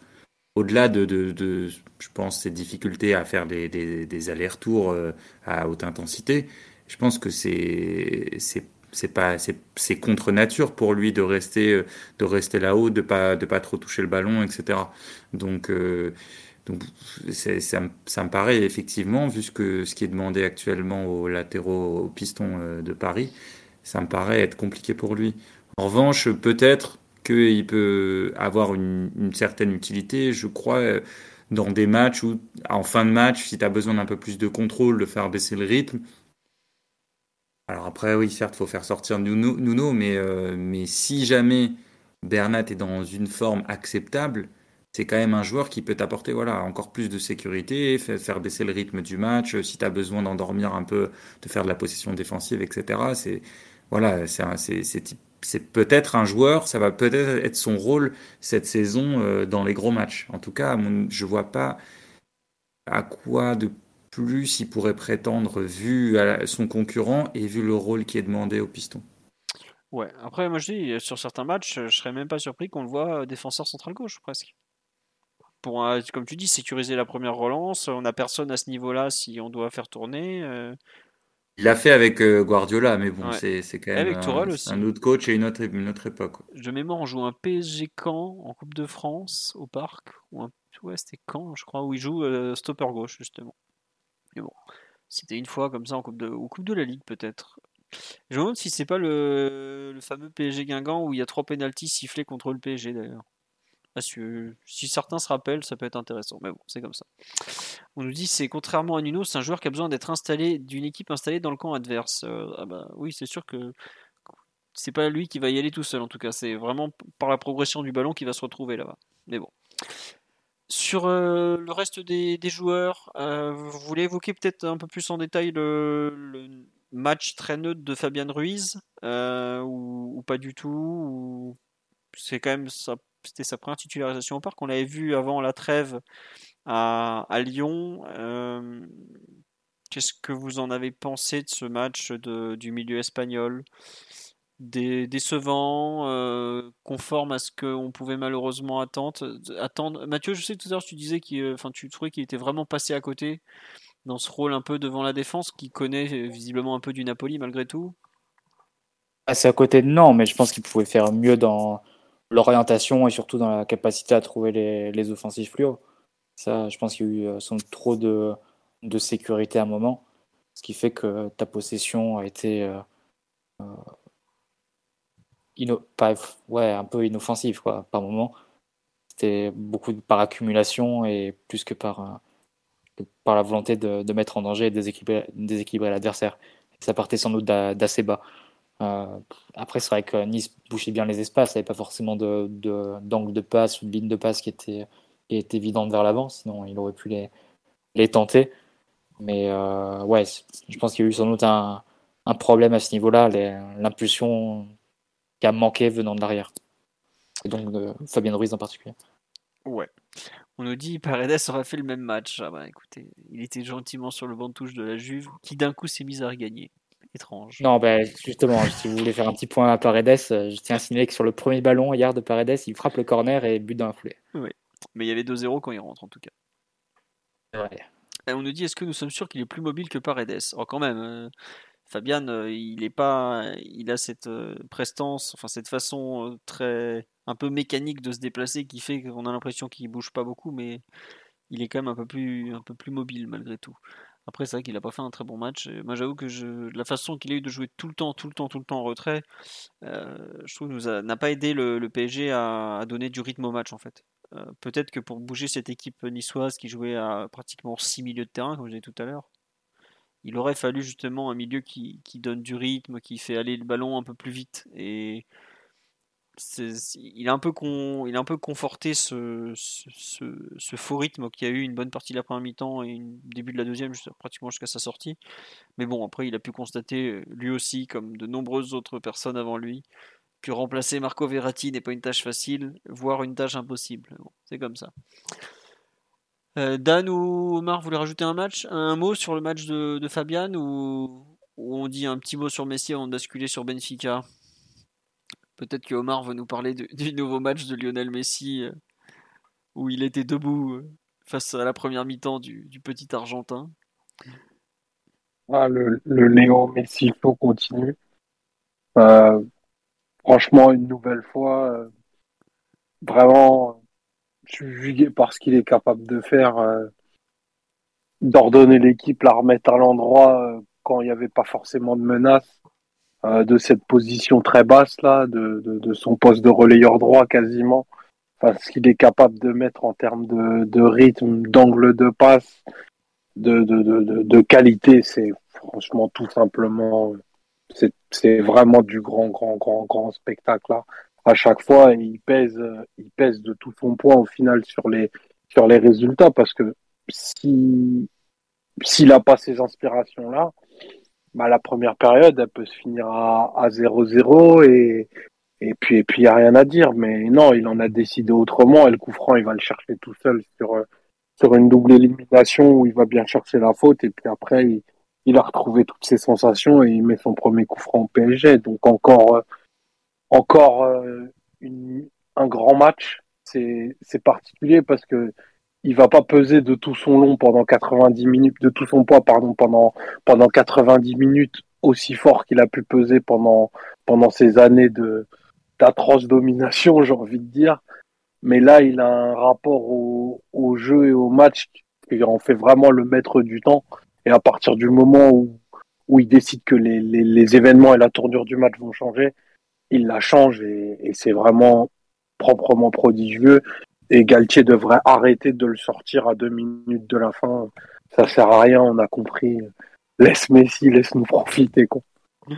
Je, je crois que enfin, c'est limite un accord tacite entre les deux. Quoi. Parce qu'il sort, il, il fait même plus la tête. C'est limite le- celui des trois qui fait le moins la tête quand il sort. Mais bon, ça ça parce qu'il comprend pas ce qui se passe en fait. Il comprend toujours pas en fait. C'est pourquoi on le fait sortir à 90 secondes de la fin. À Ah, fois. Omar, tu... Omar, là, tu rentres en... en combat frontal avec ceux qui veulent le faire sortir à la 60e parce qu'il a le soi-disant le trou à l'heure de jeu. Ça, c'est. Moi, je prends, moi, je prends tous les trous de Messi pour ces instants de génie. Euh, il faut, il faut, il faut choisir et, euh, et c'est juste totalement impossible et, et presque insensé d'imaginer que Messi va, va, va, va être pendant 90 minutes pied au plancher contre Nice un, samedi soir. Enfin, c'est pas ça qu'on lui demande. Et, globalement, ça reste le joueur le plus décisif du club sur ce début de saison. Et de très loin. De vraiment très très loin par rapport aux deux autres qui font aussi des, des, des débuts de saison statistiques excellents. Mais Messi, c'est vraiment autre chose parce que il ordonne aussi l'équipe et il, il lui, il lui donne cette espèce d'identité créative. Donc euh, non, moi, j'ai vraiment aucun souci avec, euh, avec les trous qu'il peut avoir et ses moments d'absence. Au contraire. Ouais. J'ai une question sur live qui est intéressante. On nous dit est-ce que c'est obligatoire le changement de tireur de coup franc? Messi a le pied chaud, deuxième coup franc dans la même zone et c'est Neymar qui tire. Je ne comprends pas. Euh, je pense que c'est tout simplement euh, les deux qui s'arrangent entre eux parce qu'ils euh, ils s'entendent bien. Messi. Messi, Messi venait de se prendre un sale coup, hein, je crois, euh, avant le, le coup franc tiré par Neymar. et le sale coup, c'est pas plutôt sur le coup franc qu'il met lui au fond? Hmm, Dans mes Pour souvenirs, c'est plutôt celui de Neymar, mais. Ouais, le premier, c'est sur le premier où la faute est sur lui, effectivement. Mhm. Bon. D'ailleurs, ce qui est, qui est un coup franc plus facilement frappable pour un droitier, là où il est positionné. Et, euh, et le deuxième, c'est plus l'inverse. Je trouvais qu'il était plus aisé pour un gaucher, mais il- enfin, les, les deux sont tellement bons dans l'exercice qu'ils ne s'embarrassent pas de ce genre d'écueil au final. Ouais, puis Neymar en a mis un face à Nantes au Trophée des Champions, du coup. Mm. Donc, euh, l'an dernier, il- enfin, ça faisait un moment que les deux n'en avaient pas mis. Mais si on l'a évidemment pas mis sur les couleurs du PSG et, et Neymar, je pense que ça devait faire euh, un, bon petit, un bon petit moment aussi. Ouais. Donc là, en, en avoir deux dans la même saison et à quelques semaines d'intervalle, c'est déjà pas mal. Hâte que Sergio Ramos aussi en frappe. Bah, Hakimi, pour le coup, il peut les frapper aussi. Bientôt Mbappé aussi demandera à les frapper. Il n'y a, pas- il y a pas de raison de se couper d'une ressource de but. Ouais. Non mais c'est vrai que pourquoi il a pourquoi ils ont changé? Parce qu'ils s'entendent bien tous les deux que voilà. Honnêtement, bon, t'as le choix entre Messi et Neymar, euh, t'es pas pas trop mal pour tirer un coup franc quoi. c'est quand même plus simple pour un entraîneur que les joueurs se mettent d'accord euh, sur le terrain entre eux plutôt que de faire une liste euh, dans le vestiaire en disant en faisant un peu la police comme ça quoi c'est ou prof c'est au moment c'est c'est bien que les joueurs se, se responsabilisent et, fassent comme, comme ils le sentent aussi c'est le jeu leur appartient Bon. C'est bien, c'est une bonne conclusion sur cette non polémique effectivement. Bon. Après peut-être on pourra jamais dire peut-être que Messi aurait moins enfin peut-être que Neymar aurait mieux tiré le premier coup franc de Messi etc. Écoutez, on en a eu trois bien placés, il y en a eu un au fond, c'est quand même un très très bon ratio déjà. Euh, non, sur le match de, de Messi, euh, Dan et Mathieu, vous, vous avez quelque chose à rajouter Euh, Moi, j'avoue que j'ai bien aimé sa première mi-temps quand même, quand ce qu'il est, les dribbles notamment. Ouais, physiquement il est très bien physiquement Il il y a très deux bien passes, euh, il y a deux, deux passes pour Hakimi, euh, une sur un pas euh, super, euh, super rapide et une autre après une conduite où il trouve une espèce de, de- d'effet à, à, à sa passe euh, au sol comme ça. Qui, euh, enfin, j'ai, sauté de, de mon siège qui grince personnellement. et quelle était et quelle était ta réaction pour la passe sur vers Nuno Mendes Ouais, mais la, ouais, mais passe vers Nuno Mendes, la- elle est magnifique. Mais ouvert tu la vois en fait. tu la vois. Je sais pas. non, mais je veux dire, tu la vois. non, mais tu la vois parce que Messi, il, il, il déjà fait. très souvent. Euh, elle, est, elle est sublime. Euh, c'est, enfin, euh, j'adore. un sacré joueur de foot. Hein. c'est un bon jeune. et pour et, et pour que qu'il soit ton joueur préféré sur le terrain alors qu'il y avait Gaëtan Laborde, c'est, c'est, c'est quelque chose, Omar. Ah, je, je, te confirme que c'était un match très spécial pour moi. Et en, en avoir les deux en même temps, c'est vraiment beaucoup d'émotions. Non, mais voilà, ouais, ce que je disais juste pour finir sur les passes, c'est que évidemment, hein, les, passes, euh, même les passes vers il les a déjà faites, mais c'est un peu moins, c'est un peu moins fréquent sur cette partie-là du terrain. Et je trouve que c'est en première mi-temps. Hein, je trouve les, les, les, deux, euh, la première dans la, vitesse d'exécution et la, tu te demandes comment il a eu le temps de, de, de, voir tout ça. Euh, et la, la deuxième, c'est dans la réalisation technique, où, là, c'est le, timing parfait, la courbe parfaite de la passe. Enfin, c'est génial de pouvoir voir ça, quoi. Je regrette toujours dans ces moments-là, tu regrettes toujours que les, les matchs soient pas en, soient pas en, clair, quoi. Ah bah... Parce que c'est ce genre de choses, tu vois, des dribbles, des, des passes comme ça, c'est ce genre de choses qui te fait, qui te fait kiffer le foot, hein, plus que, en vrai, hein, plus qu'un pressing, plus que, on aime bien parler de jeu et des organisations, les, les, les, les équipes cohérentes, etc. Mais bon, là, c'est la quintessence, la quintessence de ce pourquoi on, aime le foot. Moi, je te rejoins, la passe pour Hakimi, euh, fin de première mi-temps, est extraordinaire. Une espèce de trajectoire hyperbolique comme ça, où on a l'impression que le ballon ralentit lui-même, genre, ah non, Messi m'a dit que je devais m'arrêter à la fin. Quoi. Pour, euh, pour que Hakimi, après, euh, bon centre et, et se, se, loupe un peu, mais ça, c'est pas grave. Mais la passe, elle était absolument incroyable. Celle pour Nuno, tu vois, je crois même qu'il l'a déjà faite cette saison. Celle comme ça d'Hakimi où, le ballon fait littéralement le. on a l'impression que le ballon fait le tour du défenseur. Quoi. C'est pas, c'est pas normal. je, je crois j'en parlais avec Maxou sur Twitter euh, samedi après le match là. Je, regardais des, actions pour euh, faire les perfs individuels déjà en live cette passe elle était pas normale. Mais quand je l'ai revu au ralenti, je l'ai revu quoi cinq fois, six fois. Je mais vu du stade c'était absolument incroyable aussi parce que tu as la trajectoire, tu as tout et bon. Tant mieux qu'on en profite puisqu'il semble même des plus ou moins ouvert à l'idée de rester peut-être une troisième année. Écoutez, on espère qu'en tout cas il va garder ce niveau de forme. En tout cas, la trêve internationale lui a plutôt fait du bien, visiblement. Bon, on a assez parlé de, Messi, même si on, ne parlera jamais assez de Lionel Messi, je pense. Et de PSG Nice, ça par contre, on en a largement assez parlé. On va basculer sur PSG, sur Benfica Paris Saint-Germain, pardon, qui est l'affiche de mercredi soir en Ligue des Champions, troisième journée de la phase de poule, duel au sommet entre les deux équipes de la poule qui ont gagné leurs deux premiers matchs, puisque Benfica avait battu Raifa 2-0 chez eux, ils étaient ensuite allés gagner 2-1 à Turin contre la Juve, quand le PSG avait battu la Juve 2-1 au parc et était gagné à 3-1 à Raifa. Match aller, puisque le retour sera la quatrième journée, donc le mardi suivant. Les thèmes, on s'est pas foulé, hein, j'avoue que tranquille. Euh, J'avais mis premier thème, quelle composition attendre des deux côtés? Euh, On va peut-être commencer côté Benfiquista. Euh, alors, moi je les ai à peine vus, je vais pas mentir. Mathieu les a vus contre la Juve. Omar, je crois que tu les as pas vus beaucoup. Et Dan a vu 14 matchs. C'est bien ça, Dan Non, non, j'ai pas vu 14 matchs, mais ouais, je, n'ai vu quelques-uns. Bah, j'ai commencé ce week-end là pour pouvoir justement préparer le match. Et certains, certains papiers. Euh, tu veux, que, tu veux que je donne la compo ou tu veux le faire, Philo? Euh, bah Moi, je vais donner grand ligne. 4-2-3-1, si je me trompe pas. Euh, quelques noms qu'on connaît bien effectifs. Gonzalo Ramos, notamment en pointe, vu qu'on nous l'a annoncé à Paris pendant je sais pas combien de semaines cet été.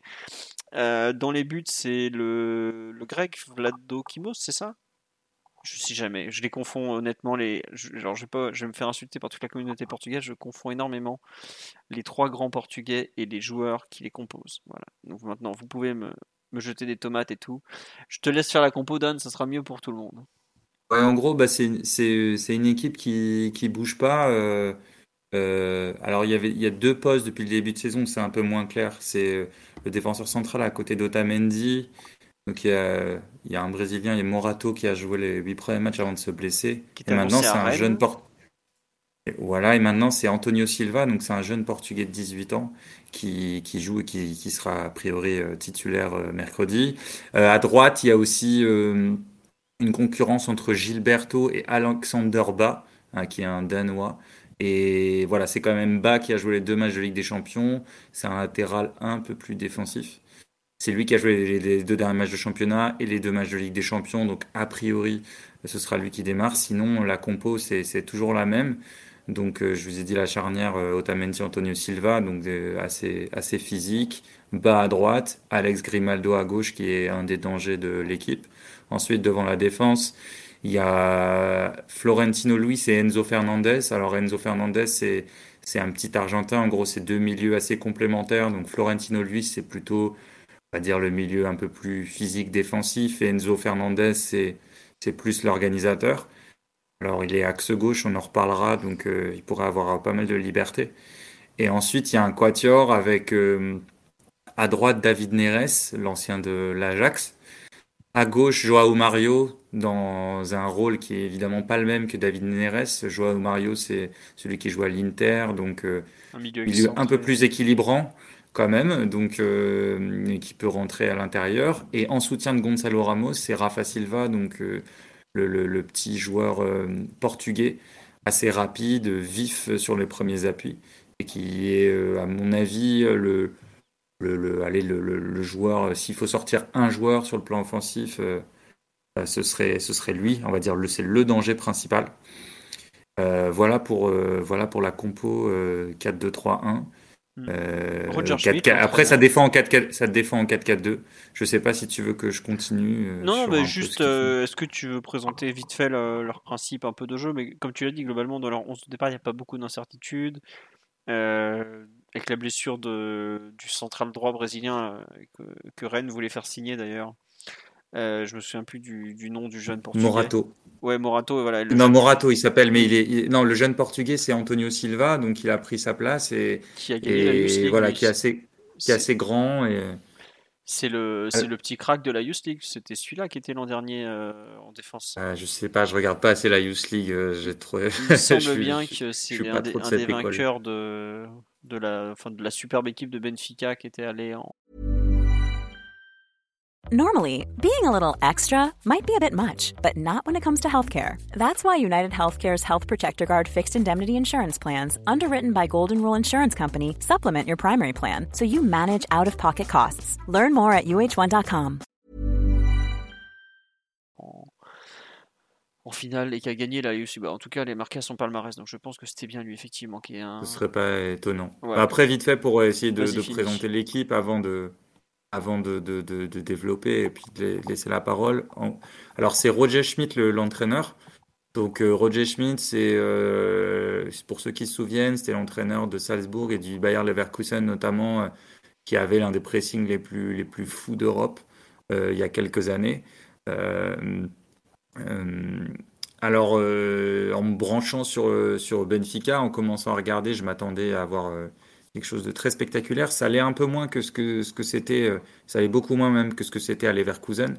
Donc euh, il y a moins le côté kamikaze. C'est pas une équipe qui va presser euh, comme une dingue. C'est une équipe qui presse certes, mais comment dire, comme d'autres équipes pourraient presser. Donc ça c'est le premier point. Alors certes Paris va avoir à affronter un pressing, mais en voyant le nom de l'entraîneur et avant de voir les matchs, je pensais que ce serait encore plus radical que ça, encore plus exposé, exposé que ça. Et finalement, finalement, c'est pas le cas. Donc ils pressent en, pressent en 4-4-2 en essayant de, voilà. Alors ils ont souffert contre des, des, des, défenses à 3 parfois. Euh, ils n'arrivaient pas, ils voulaient pas faire sortir un troisième joueur, donc euh, ils ont parfois souffert. Mais quand ils arrivent à bien enfermer, à bien emmener l'adversaire côté, ils l'obligent à allonger. Et là, il y a des, il y a les deux tours derrière qui, prennent beaucoup de, beaucoup de ballons quoi, pour, pour avoir des récupérations à la médiane un peu en dessous. Après, dans les dangers, alors euh, il y a les, prises d'espace de Rafa Silva qui peut plonger en profondeur et qui est capable de se retourner très vite euh, entre les lignes. Donc ça, c'est vraiment un danger. Euh, il y a l'organisateur, en tout cas le joueur qui touche beaucoup de ballons au milieu, Enzo Fernandez, qui aime bien redescendre, qui aime bien aller plutôt partie gauche, un peu. Il ressemble pas à Cross, hein, mais dans les zones occupées, voilà, il peut même il peut descendre à gauche des centraux dans la zone qu'occuperait Messi euh, avec Paris. Et c'est un joueur qui, voilà, qui, qui ensuite finit les actions plus haut que, le, que son compère du milieu, mais qui est capable d'envoyer des diagonales, qui est assez fin techniquement. Euh. Alors c'est un, milieu à l'Argentine, donc peut-être que s'il a affaire à une, intensité assez forte, il peut peut-être être un peu plus en difficulté, mais c'est un, un, beau joueur. ensuite, il y a Grimaldo, l'arrière gauche. Donc ça, c'est l'autre gros danger, je dirais, parce que, parce que le Benfica fait énormément de centres. Donc ça, c'est quelque chose, à mon avis, dont on va discuter. Voilà, j'ai compté, ils ont, marqué, euh, ils ont marqué 12 buts sur centre euh, depuis le début de saison. Donc soit des centres directement avec de la tête, avec une tête, une reprise de la tête, pardon, soit euh, en général dans, en deux temps parce que quand quand Grimaldo centre, alors ça arrive moins souvent de la droite, ça arrive aussi, mais c'est plus Grimaldo. Quand Grimaldo centre, il y a souvent quatre joueurs, au moins quatre joueurs les quatre offensifs à la réception parce qu'ils viennent beaucoup dans l'axe. Donc Joao Mario et David Neres jouent faux pied. Alors Neres euh, peut aller déborder, mais ils, viennent beaucoup se rapprocher de Gonzalo Ramos et, et Rafa Silva. Donc ça donne une grosse densité dans l'axe.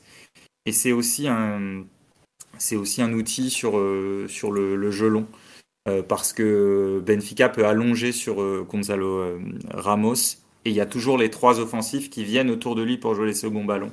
Il y a vraiment des mécanismes euh, assez clairs là-dessus.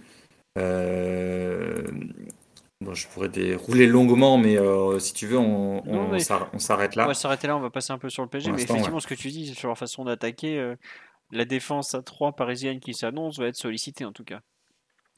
Bah oui, dans la surface, et je pense qu'il y, y a, ça, il y a les centres et la manière dont les adversaires, souvent du PSG, tu sais, essayent de faire sortir un des centraux pour attaquer la profondeur derrière. Bon, ils, essayent tous de faire ça hein, maintenant, enfin, ça date même pas de cette saison. Bon, bah là, clairement, Rafa Silva, c'est c'est vraiment le joueur euh, à même de lire les espaces et de plonger dedans. Euh, alors, de, à droite, à gauche, euh, un peu plus sur la partie droite. Donc, donc voilà, ça fait partie. Si tu veux, si, tu dois cibler deux gros dangers, tu les, tu les as. Après, juste dernier truc, euh, dernier truc, c'est euh, alors ils ont fait 14 matchs, 13 victoires. Un nul ce week-end, tu l'as dit, euh, un nul très pauvre en occasion face à une équipe d'ailleurs qui n'a pas du tout relancé court, qui a fait qu'allonger. Et, mais ils n'ont pas rencontré les, les, les, très gros de, du championnat. Ils n'ont pas, joué ils ont pas joué Porto, ils n'ont pas joué Braga, ils n'ont pas joué le Sporting, ils n'ont pas joué Portimonense. Donc, euh, donc voilà, c'est juste, euh, c'est juste à noter. Mais ils ont quand même gagné tous leurs matchs en Ligue des Champions. ils ont gagné tous leurs matchs, leurs six matchs en Ligue des Champions en comptant le troisième tour et le, barrage. Ouais, c'est pas rien. Ça veut dire qu'ils sont, ils sont quand même allés gagner à Turin. Euh, je sais pas s'il y a beaucoup de d'équipes portugaises qui sont allées gagner à Turin dans, dans leur histoire. Il faut quand même le signaler. On passe côté PSG. Euh, on nous dit qu'ils vont nous démolir sur les centres. Attendez, le PSG aligne quand même euh, probablement Ramos, Marquinhos et Danilo. C'est quand même trois joueurs qui sont capables de, repousser des centres. Hein. Faut faut pas abuser non plus. Hein. Donc euh, c'est pas, pas, le PSG a quand même une certaine qualité athlétique, une certaine présence aérienne. Même même Nuno, il, saute quand même un peu. Donc faut pas non plus de, se démoraliser avant d'y aller. Bref, côté PSG, la compo, on aura très probablement Donnarumma dans les buts. Euh, la défense, je viens de la donner, donc Ramos, Marquinhos, Danilo. À surveiller si c'est Danilo axe gauche ou Ramos axe gauche, l'autre euh, étant allé à. Enfin, l'un euh, dépendant de l'autre. Il faudra voir le, positionnement. En défense, avec le Portugal, si je ne me trompe pas, Danilo a joué axe gauche une nouvelle fois. Et cette saison, il a dû jouer axe droit uniquement à Nantes, si je ne dis pas de bêtises. À suivre. Bon. À Lyon, en tout cas, il avait joué axe gauche avant de finir au milieu de terrain, alors que c'était déjà la, même base de 3, c'était la base qui avait fini à Haïfa. Je sais pas si, je sais pas Mathieu, si tu imagines autre chose, mais je vois pas trop de raison de, de changer ça, non, à cet instant pour un match comme ça. Non, non. Voilà. Euh, on nous dit on s'est encore pris un but sur un centre ce week-end. Ah oui, mais bon, après, le, vu la façon de, jouer du PSG, euh, forcément, euh, on, est tellement. On joue avec un seul joueur de chaque côté pour défendre, donc forcément, ça encourage les centres. c'est juste logique de prendre des buts de la, de la sorte. Le choix du PSG d'aligner trois attaquants qui, qui défendent pas beaucoup se répercute forcément dans, une, dans sa structure défensive. Donc oui, on va en prendre encore plein des buts sur des centres. C'est même pas seulement une question de, on défend très mal ou on défend très bien les centres. C'est juste qu'il n'y a pas beaucoup de joueurs qui défendent au PSG. Donc forcément, ça, Ça, tu, tu peux pas cloner les types hein, derrière. Donc voilà. Euh, au milieu de terrain, pour reprendre la compo, on aura probablement Vitinha et Verratti, parce que Verratti a repris l'entraînement vendredi, il est dans les temps. Jouer en étant, euh, en n'ayant aucun rythme, ça lui fait pas peur. C'est même plutôt la base pour lui. Euh, et après devant, bon bah, je crois pas que l'ami Galtier va s'amuser à mettre Mbappé, Neymar ou Messi sur le banc de touche pour une rencontre de cette importance. Il y a un point sur la compo parisienne qui vous paraît être à surveiller ou finalement, bon, elle est gravée dans le marbre déjà? Je pense que vous n'aurez pas de réponse, ça veut dire qu'il n'y aura rien qui va être touché. Euh, on va donc attaquer un peu les, quelques clés du match côté parisien. Dan, t'en as parlé, le fait que Benfica en fait va essayer de t'orienter pour euh, te faire jouer long et ensuite récupérer un peu de la tête avec les, deux grands défenseurs centraux. C'est un peu l'idée euh, pour mettre en difficulté les, équipes adverses. Parce que c'est vrai que, euh, comme tu l'as dit, ils pressent beaucoup moins que ce que le Salzbourg de Roger Schmidt et le Bayer Leverkusen du même Schmidt pouvaient proposer à l'époque. Des équipes, ça se rapprochait plus de, de l'essaim d'abeilles que, de l'équipe de foot par moment. Mais c'est une équipe qui finalement va jouer, euh, va peut-être tenter de nous faire provoquer des erreurs à la relance, ce qu'on n'aime pas trop faire. Hein. Si j'ai bien compris en tout cas. Oui, oui, c'est ça. Mais après, comme je te disais, moi je les ai trouvés à chaque fois face à des défenses à 3. Je les ai, je les ai pas trouvés euh, hyper, euh, enfin toujours hyper euh, efficaces sur leur pressing parce que vu qu'ils voilà, ils pressent à deux devant, si, si l'adversaire est pas trop lent, donc si Paris est pas trop lent pour basculer, ils vont forcément trouver un joueur libre et après surtout, surtout, euh, derrière la, première ligne des, des, attaquants du Benfica, vu que Benfica joue en 4-4-2, je me demande euh, comment euh, Benfica va gérer la position de Verratti, parce qu'il y a, y a beaucoup de... Il y a beaucoup de, situations de match quand ils étaient face à des défenses à 3 avec un meneur en plus devant la défense, où ben, globalement ce, meneur devant la défense était libre. Euh, et, ça, euh, si, le, si Benfica bascule pas bien, ça peut faciliter les, sorties de Paris euh, à l'intérieur. C'est sûr que si Paris met un tergiverse un peu, en, excentre ses, centraux et qu'il y y a une espèce de, d'enfermement près de la ligne de touche et que Paris est forcé à jouer long, ils récupéreront pas récupéreront pas le ballon, ça c'est sûr, face à la, la, charnière de Benfica. Il y a une autre solution pour Paris aussi, c'est que vu que David Neres, donc le milieu droit, se replie beaucoup avec euh, beaucoup moins de discipline que Joao Mario, il risque d'y avoir des, diagonales entre le central droit de Paris et la zone de Neymar, ou même euh, directement euh, dans le couloir gauche un Neymar qui pourrait trouver un peu d'espace. Euh, donc, euh, comment dire, c'est pas, pas pour être trop confiant parce que tu vas à Benfica, c'est pas rien, c'est une grosse équipe qui est en confiance, qui, qui enchaîne les victoires, qui s'est pressé, mais je trouve que Paris, sauf si Benfica fait un complet changement de système et de structure, je trouve que Paris a la fois la, la, la qualité individuelle pour, pour résister au pressing et la structure pour embêter euh, Benfica. D'accord, bah c'est intéressant parce que c'est vrai qu'on va être. Euh, on a vu que l'équipe parisienne avait quand même régulièrement du mal face aux équipes qui, qui savent la prendre dès le départ, donc euh, haut sur le terrain. Bah, on l'a vu ce week-end avec Nice, on l'avait vu auparavant notamment avec Monaco, ou même Raifa qui nous avait un peu bloqué comme ça. Bah, le but qu'ils mettent notamment, c'est grâce à un très bon pressing. À suivre quand même. Mathieu ou Omar, dans, un peu les clés côté PSG, vous, vous mettez quoi peut-être outre ces sorties de balles euh, qu'on a vu euh, peut-être être euh, délicates par moment, l'utilisation du ballon, la façon de, se positionner sur le terrain des Parisiens, la capacité peut-être à jouer haut, non? Vas-y Mathieu, Non, mais j'allais insister encore sur la précision technique parce que tout part beaucoup de là du côté du PSG. Et plus, plus ta possession est de qualité, plus ta possession est haute sur le terrain, moi tu vas être, tu vas te mettre en, difficulté en subissant les, les assauts adverses. Euh, en plus de, ce que tu décris, Dan, euh, ça me rappelle un peu ce que bah, ce qu'on a vu, pu jouer face à Lyon. Nous avait joué comme ça avec quatre, quatre attaquants, quatre joueurs offensifs. Euh, mais on avait vu qu'on avait trouvé quand même pas mal d'espace autour du, du, double pivot adverse. Euh, là, si en plus David Neres n'est pas le plus à même et le plus assidu dans son repli, va se poser un peu le même dilemme que s'est posé à Lyon sur la gestion de notre côté gauche et, et la façon de, bah, de gérer euh, ce, que ce qui peut se passer entre des joueurs comme Neymar, Nuno Mendes Mbappé. À, à voir, mais côté PSG, oui, ça, si tu es sur le même niveau technique qu'on a pu offrir face à Lyon, je pense que ça, ça sera un bon début et une bonne base pour, pour construire une, potentielle victoire. Après, c'est. Moi, j'attends de voir un peu ce que, ce que va proposer Benfica en termes de pressing, parce que si tu places un peu sur les, les équipes qui nous ont posé des difficultés depuis le début de saison, c'est quand même beaucoup en venant nous chercher, beaucoup en nous mettant sous pression.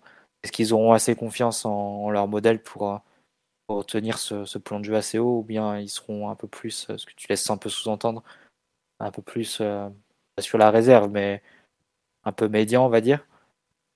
Non, c'est pas tant ça. Ce que je disais, c'était plus par rapport à, ce que ce qu'on voyait de Schmidt avant. Mais sinon, si tu la vois maintenant, tu dirais que c'est une équipe qui, qui, presse, tu vois. Mais mais, mais ce qui m'a surpris, entre guillemets, c'est que je m'attendais vraiment à un truc euh, assez kamikaze comme faisait euh, Schmidt à Leverkusen et à, et à Salzbourg.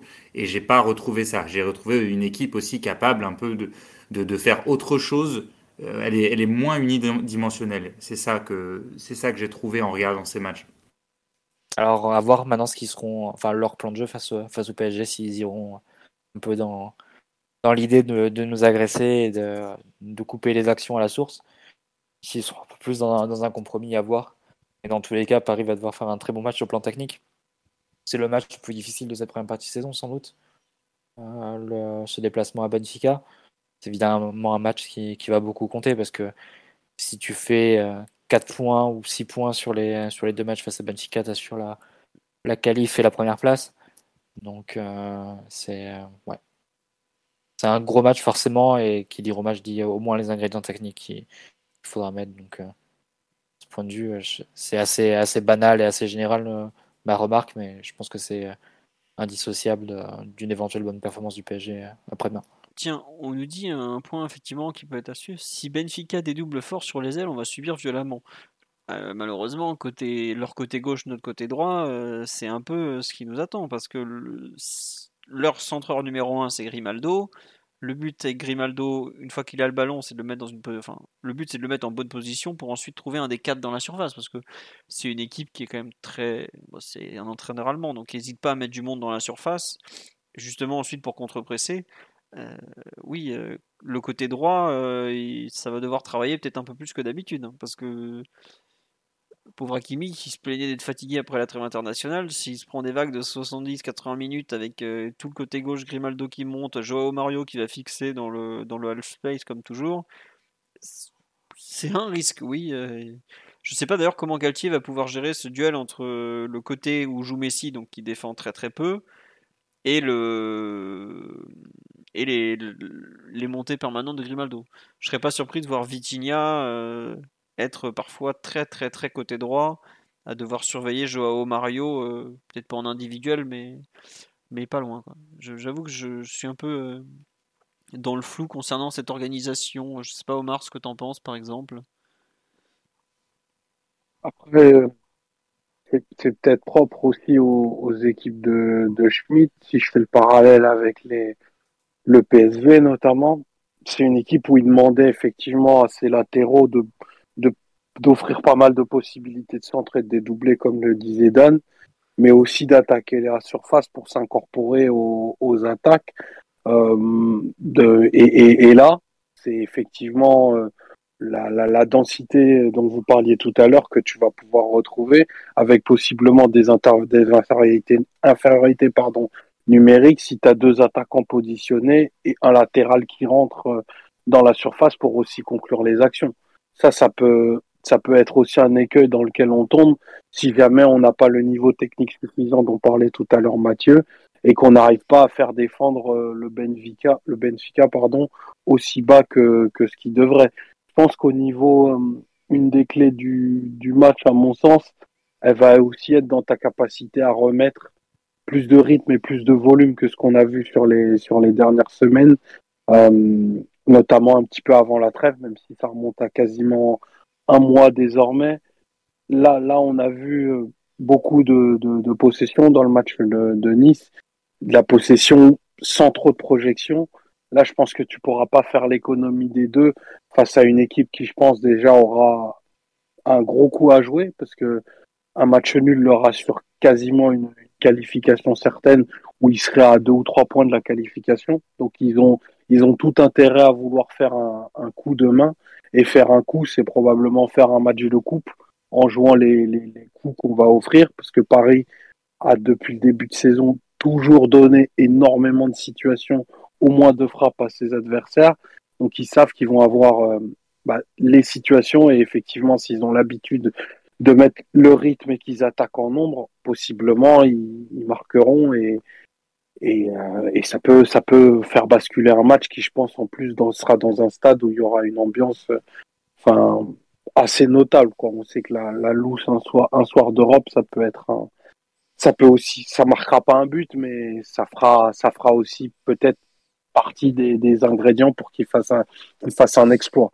En tout cas, je pense que le Benfica a jamais été aussi proche de, de pouvoir faire euh, bah, sortir d'une poule où, où ils étaient la troisième équipe.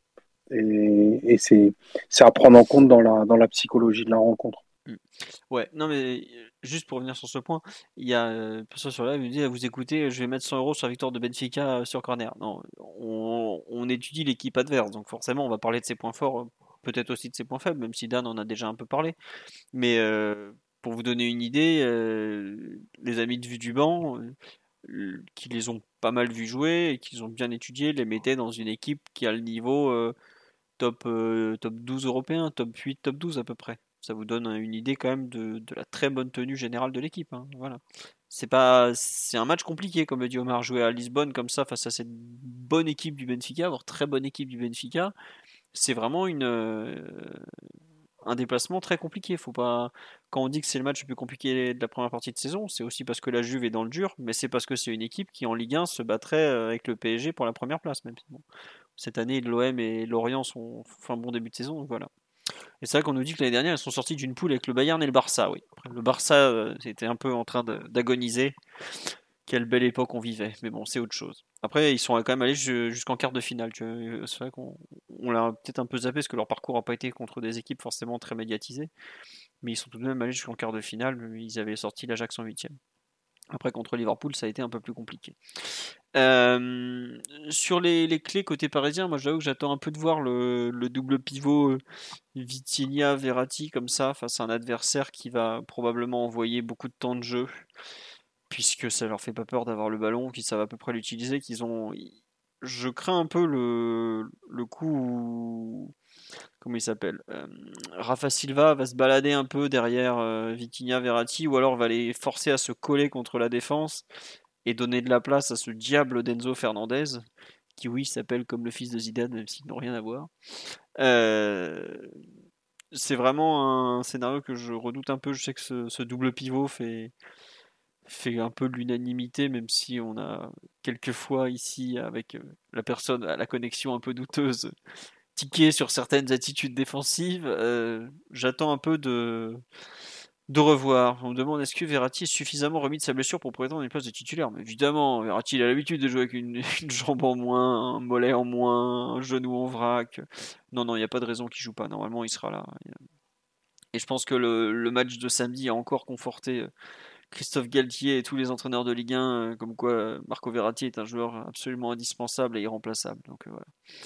On me dit c'est pas vraiment un 10, Rafa Silva il joue davantage comme un 9,5. Oui, mais il va se balader dans les zones un peu comme ça derrière les deux joueurs et c'est quand même le joueur clé de Benfica. Donc euh, c'est un c'est un joueur vraiment à surveiller. Je, je, reste un peu perplexe face à la, la, capacité de notre duo de petits milieux de terrain qui sont certes très généreux, mais à gérer les, les déplacements d'un joueur un peu particulier comme ça. Voilà, c'est un point que je, vais regarder. J'espère qu'en en fait on saura avoir le ballon et on saura faire courir Benfica plutôt, que de se retrouver sous comment dire dans la soupe, quoi, à prendre des vagues, des vagues et encore des vagues euh, pendant un, long moment, parce qu'on sait que c'est une équipe qui est capable comme ça d'user et au final de te faire craquer un peu à force de, bah, de te faire reculer, de te prendre le ballon et ce genre de choses, quoi, tout simplement. Donc, euh, moi j'avoue que le comportement du double pivot parisien me, va être un point que je vais beaucoup surveiller, même si ce ne sera pas forcément eux qui vont te faire perdre ou gagner le match. Ils peuvent en revanche te faire euh, basculer euh, la partie, euh, te, la te la faciliter énormément ou au contraire ne pas réussir à te, à te mettre dans des bonnes conditions parce que si on se retrouve à devoir jouer long, c'est pas avec Mbappé, Messi et Neymar qu'on va gagner des duels aériens face à Otamendi et Antonio Silva. Antonio Silva, je suis allé vérifier en cours de podcast, il fait 1m87 et Otamendi est, notoirement connu pour son jeu de tête. Donc euh, défense, euh, c'est pas en jouant des longs ballons qu'on va en gagner. Hein. À moins qu'on fasse euh, le fameux rêve évoqué dans ce podcast à nombreuses reprises, à savoir aligner Danilo en, joueur pivot devant, puisque c'est quand même là qu'on l'imaginait à une époque comme étant une solution incroyable pour pouvoir jouer long et en pivot. Kylian Mbappé nous l'a demandé. Donc voilà. Euh, Mathieu Mardan, euh, sur d'autres, d'autres clés de la rencontre, on a beaucoup parlé du Benfica, de comment ils attaquaient. Peut-être qu'on va parler de comment ils défendent. Donc tu m'as dit défendre en 4-4-2, Dan, avec un pressing, mais pas non plus euh, clopien, on va dire. quand ils sont dans leur camp, comment se comportent-ils ces jeunes? Bah, il y a la volonté, pour le coup, d'être d'être assez euh, d'être assez compact. Donc là, c'est 4-4-2 euh, de zone, euh, tu vois, qui se déplace avec dans les deux attaquants, parfois Rafa Silva qui vient un peu plus derrière derrière Gonzalo Ramos pour essayer de, de, charger un peu un peu l'axe. Mais moi, ce qui m'a frappé, alors encore une fois, il y aura j'imagine des adaptations mercredi, mais ce qui m'a frappé, c'est l'espace le, qu'il peut y avoir sur la partie gauche du, terrain, donc euh, la partie gauche du terrain du PSG. Euh, donc euh, si Nuno est là, Neymar plus Mbappé, ça peut être si Paris arrive à emmener un peu Benfica sur, le, sur son côté, le côté droit de Paris, après, il y a vraiment de quoi, de quoi ouvrir euh, un grand espace à la droite du double pivot de, de Benfica. Et, euh, et là, pour le coup, euh, autant tu parlais de l'aspect physique de la charnière, autant en termes de, de mobilité et de, de, de, changement d'appui, bah, c'est un peu moins ça. Et puis surtout, ils sont moins habitués à. Tu vas moins voir des. des même si Otamendi aime bien sortir sur, sur l'attaquant euh, s'ils sont, ils sont que deux centraux, on le disait en début de podcast, ça va être plus compliqué de sortir sur, euh, sur les, les, décrochages de Messi ou Neymar parce qu'après, euh, tu laisses potentiellement un, un 2 contre 1 pour Paris mais, ou même un 1 contre 1 de, de, Mbappé avec le dernier central qui resterait.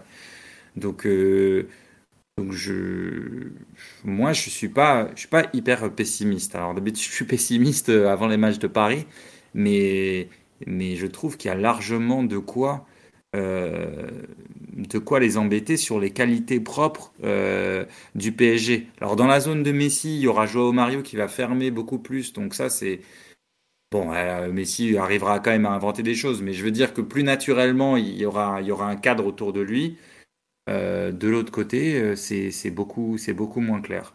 Mm. donc, donc pour moi là, il y a, il y a quelque chose de quelque chose de, très net à faire. Et j'ajoute juste en plus que ont parfois des soucis d'alignement. Euh, Grimaldo, euh, il s'aligne pas toujours très bien. Il anticipe parfois un peu trop la profondeur, etc. Donc, euh, si Hakimi le menace comme il faut, il y aura des, coups à jouer en profondeur dans le dos pour, pour Mbappé, enfin comme d'hab, mais, mais, particulièrement mercredi. D'accord. On nous dit, c'est vrai que pour rappel, jamais un club français n'est allé gagner à Lisbonne contre le Benfica c'est pas très étonnant. Euh, c'est quand même pas un terrain où il est facile d'aller gagner, mais ça serait bien d'être euh, les premiers. On a déjà été les premiers à aller gagner sur la pelouse de Ford. Être les premiers à aller gagner à, les gagner à l'Estadio de la Luz serait effectivement un beau truc. Euh, Mathieu, sur un peu le, ce que le PSG doit faire à, Benfica, tu, outre la, comment dirais-je, la qualité technique qui devrait être au rendez-vous, une façon peut-être d'aborder le match, de peut-être de. toi, tu les avais vus contre la Juve, et de mémoire, la Juve avait quand même plutôt bien débuté la partie, en tout cas, non? Ouais, mais la deuxième période, ça avait été beaucoup plus compliqué avec euh, des vagues qui c'était un peu. Euh, vagues, je sais pas, mais des séquences qui étaient beaucoup plus répétées côté Benfica et une domination qui avait été encore plus marquée. Mais après, c'est difficile de, de, transposer la situation de la Juve, encore plus la Juve pré trêve internationale du moins, euh, avec celle du PSG. C'est pas le même niveau euh, de confiance et dynamique des, deux équipes de qualité tout simplement. Donc euh, j'en ferai pas une généralité sur ce qu'on a vu sur le match à, Turin, mais après ouais sur le sur le match de, du PSG, non, on verra, on verra le plan de, de à sa matrice parce que c'est vrai que tu, si tu te places de, ce qu'on connaît des joueurs, je dis qu'il y a quand même malgré tout un écart de qualité par rapport au PSG. Enfin, joueur Mario, ceux qui suivent la Serie A, on, le connaît assez bien. Et performance à l'Inter, tu voyais que c'était un joueur qui était euh, vraiment, vraiment en difficulté. Grimaldo, tu sais que c'est un joueur aussi très, très offensif dans l'idée, donc à voir comment il, il, réussirait à, à, tenir ce, duel éventuel face à, face à Hakimi la possibilité d'avoir et Hakimi et Messi pas loin de, lui, qui va se passer sur leur côté, euh, leur côté droit et David Neres qui est un joueur très offensif aussi. Moi, est-ce qu'il sera suffisamment discipliné pour suivre Mendes et, et ce qui va se passer dans cette zone-là avec Mbappé et Neymar? Ce qui va se passer autour du double pivot Florentino Luis et, et Enzo Fernandez, Florentino Luis qui était remplacé en Monaco. C'est, enfin, on a déjà joué des équipes qui jouaient avec un double pivot au milieu de terrain, mais sans trois défenseurs derrière généralement, c'est des équipes contre lesquelles on, a, on réussissait euh, à manipuler cette association, ce double pivot pour trouver des espaces pour, euh, pour Messi et Neymar sur les côtés ou dans le dos. À voir. Hein. Moi, je pense que si, si, si on réussit à partir d'une bonne domination sur le plan technique, on peut trouver par notre système et par euh, ce qu'on a pu voir face à des équipes qui jouent de façon similaire, mais qui ont une structure qui peut s'en rapprocher, et de par aussi leurs, leurs caractéristiques qui sont pas forcément celles d'une équipe qui, qui est équipé pour, euh, pour défendre sur de longues séquences. Si tu as la bonne euh, qualité technique, la bonne, le bon niveau de précision technique que requiert ce genre de match, je pense que naturellement, tu peux, tu peux être en mesure de leur créer beaucoup de problèmes.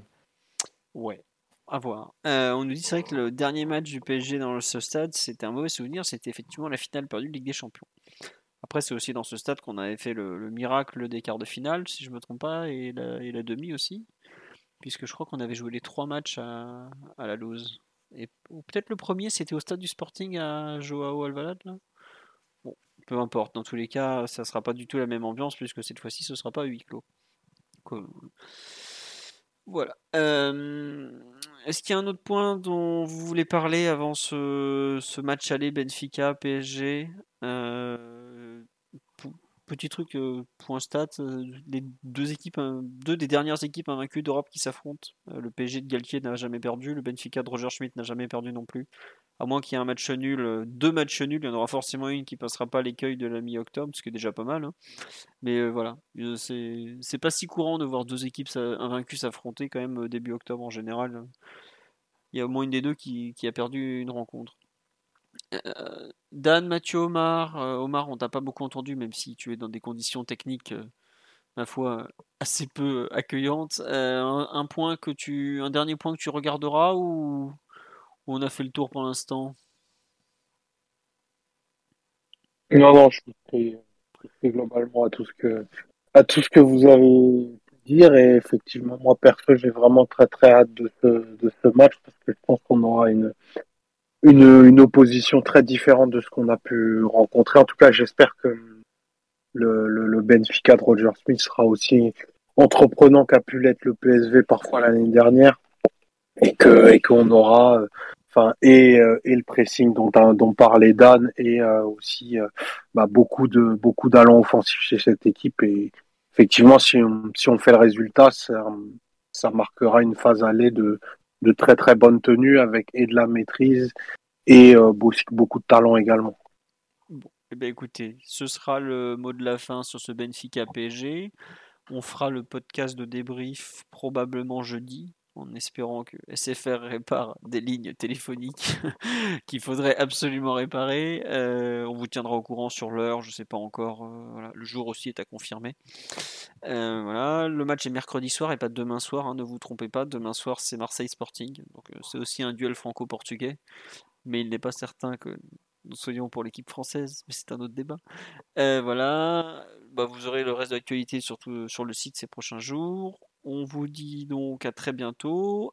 Euh, juste un petit merci pour les derniers subbers. Donc Panty79 qui a offert un abo, Newsika78, Benito7778P et ce cher Serge. Voilà, merci à vous, vous étiez les derniers subbers du jour. À quoi s'attendre pour la Youth Ah oui, tiens, petit point Youth vous avez raison. Alors le match de Youth est le mercredi à 16h. Il n'est pas diffusé sur Bein, donc il faudra trouver un, lien euh, peu légal ou un diffuseur euh, gentil qui apparaît. Voilà.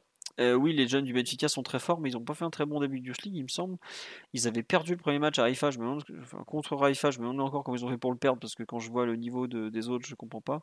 Et il me semble qu'ils ont battu ensuite la Juve, ou ils se sont fait battre. En tout cas, globalement, ils sont pas, ils sont pas au niveau de, de l'équipe de l'an dernier qui était allé soulever le trophée en gagnant 6-1 euh, ou 6-0 en finale, je sais plus, mais bref, qui était vraiment l'épouvantail de la compétition.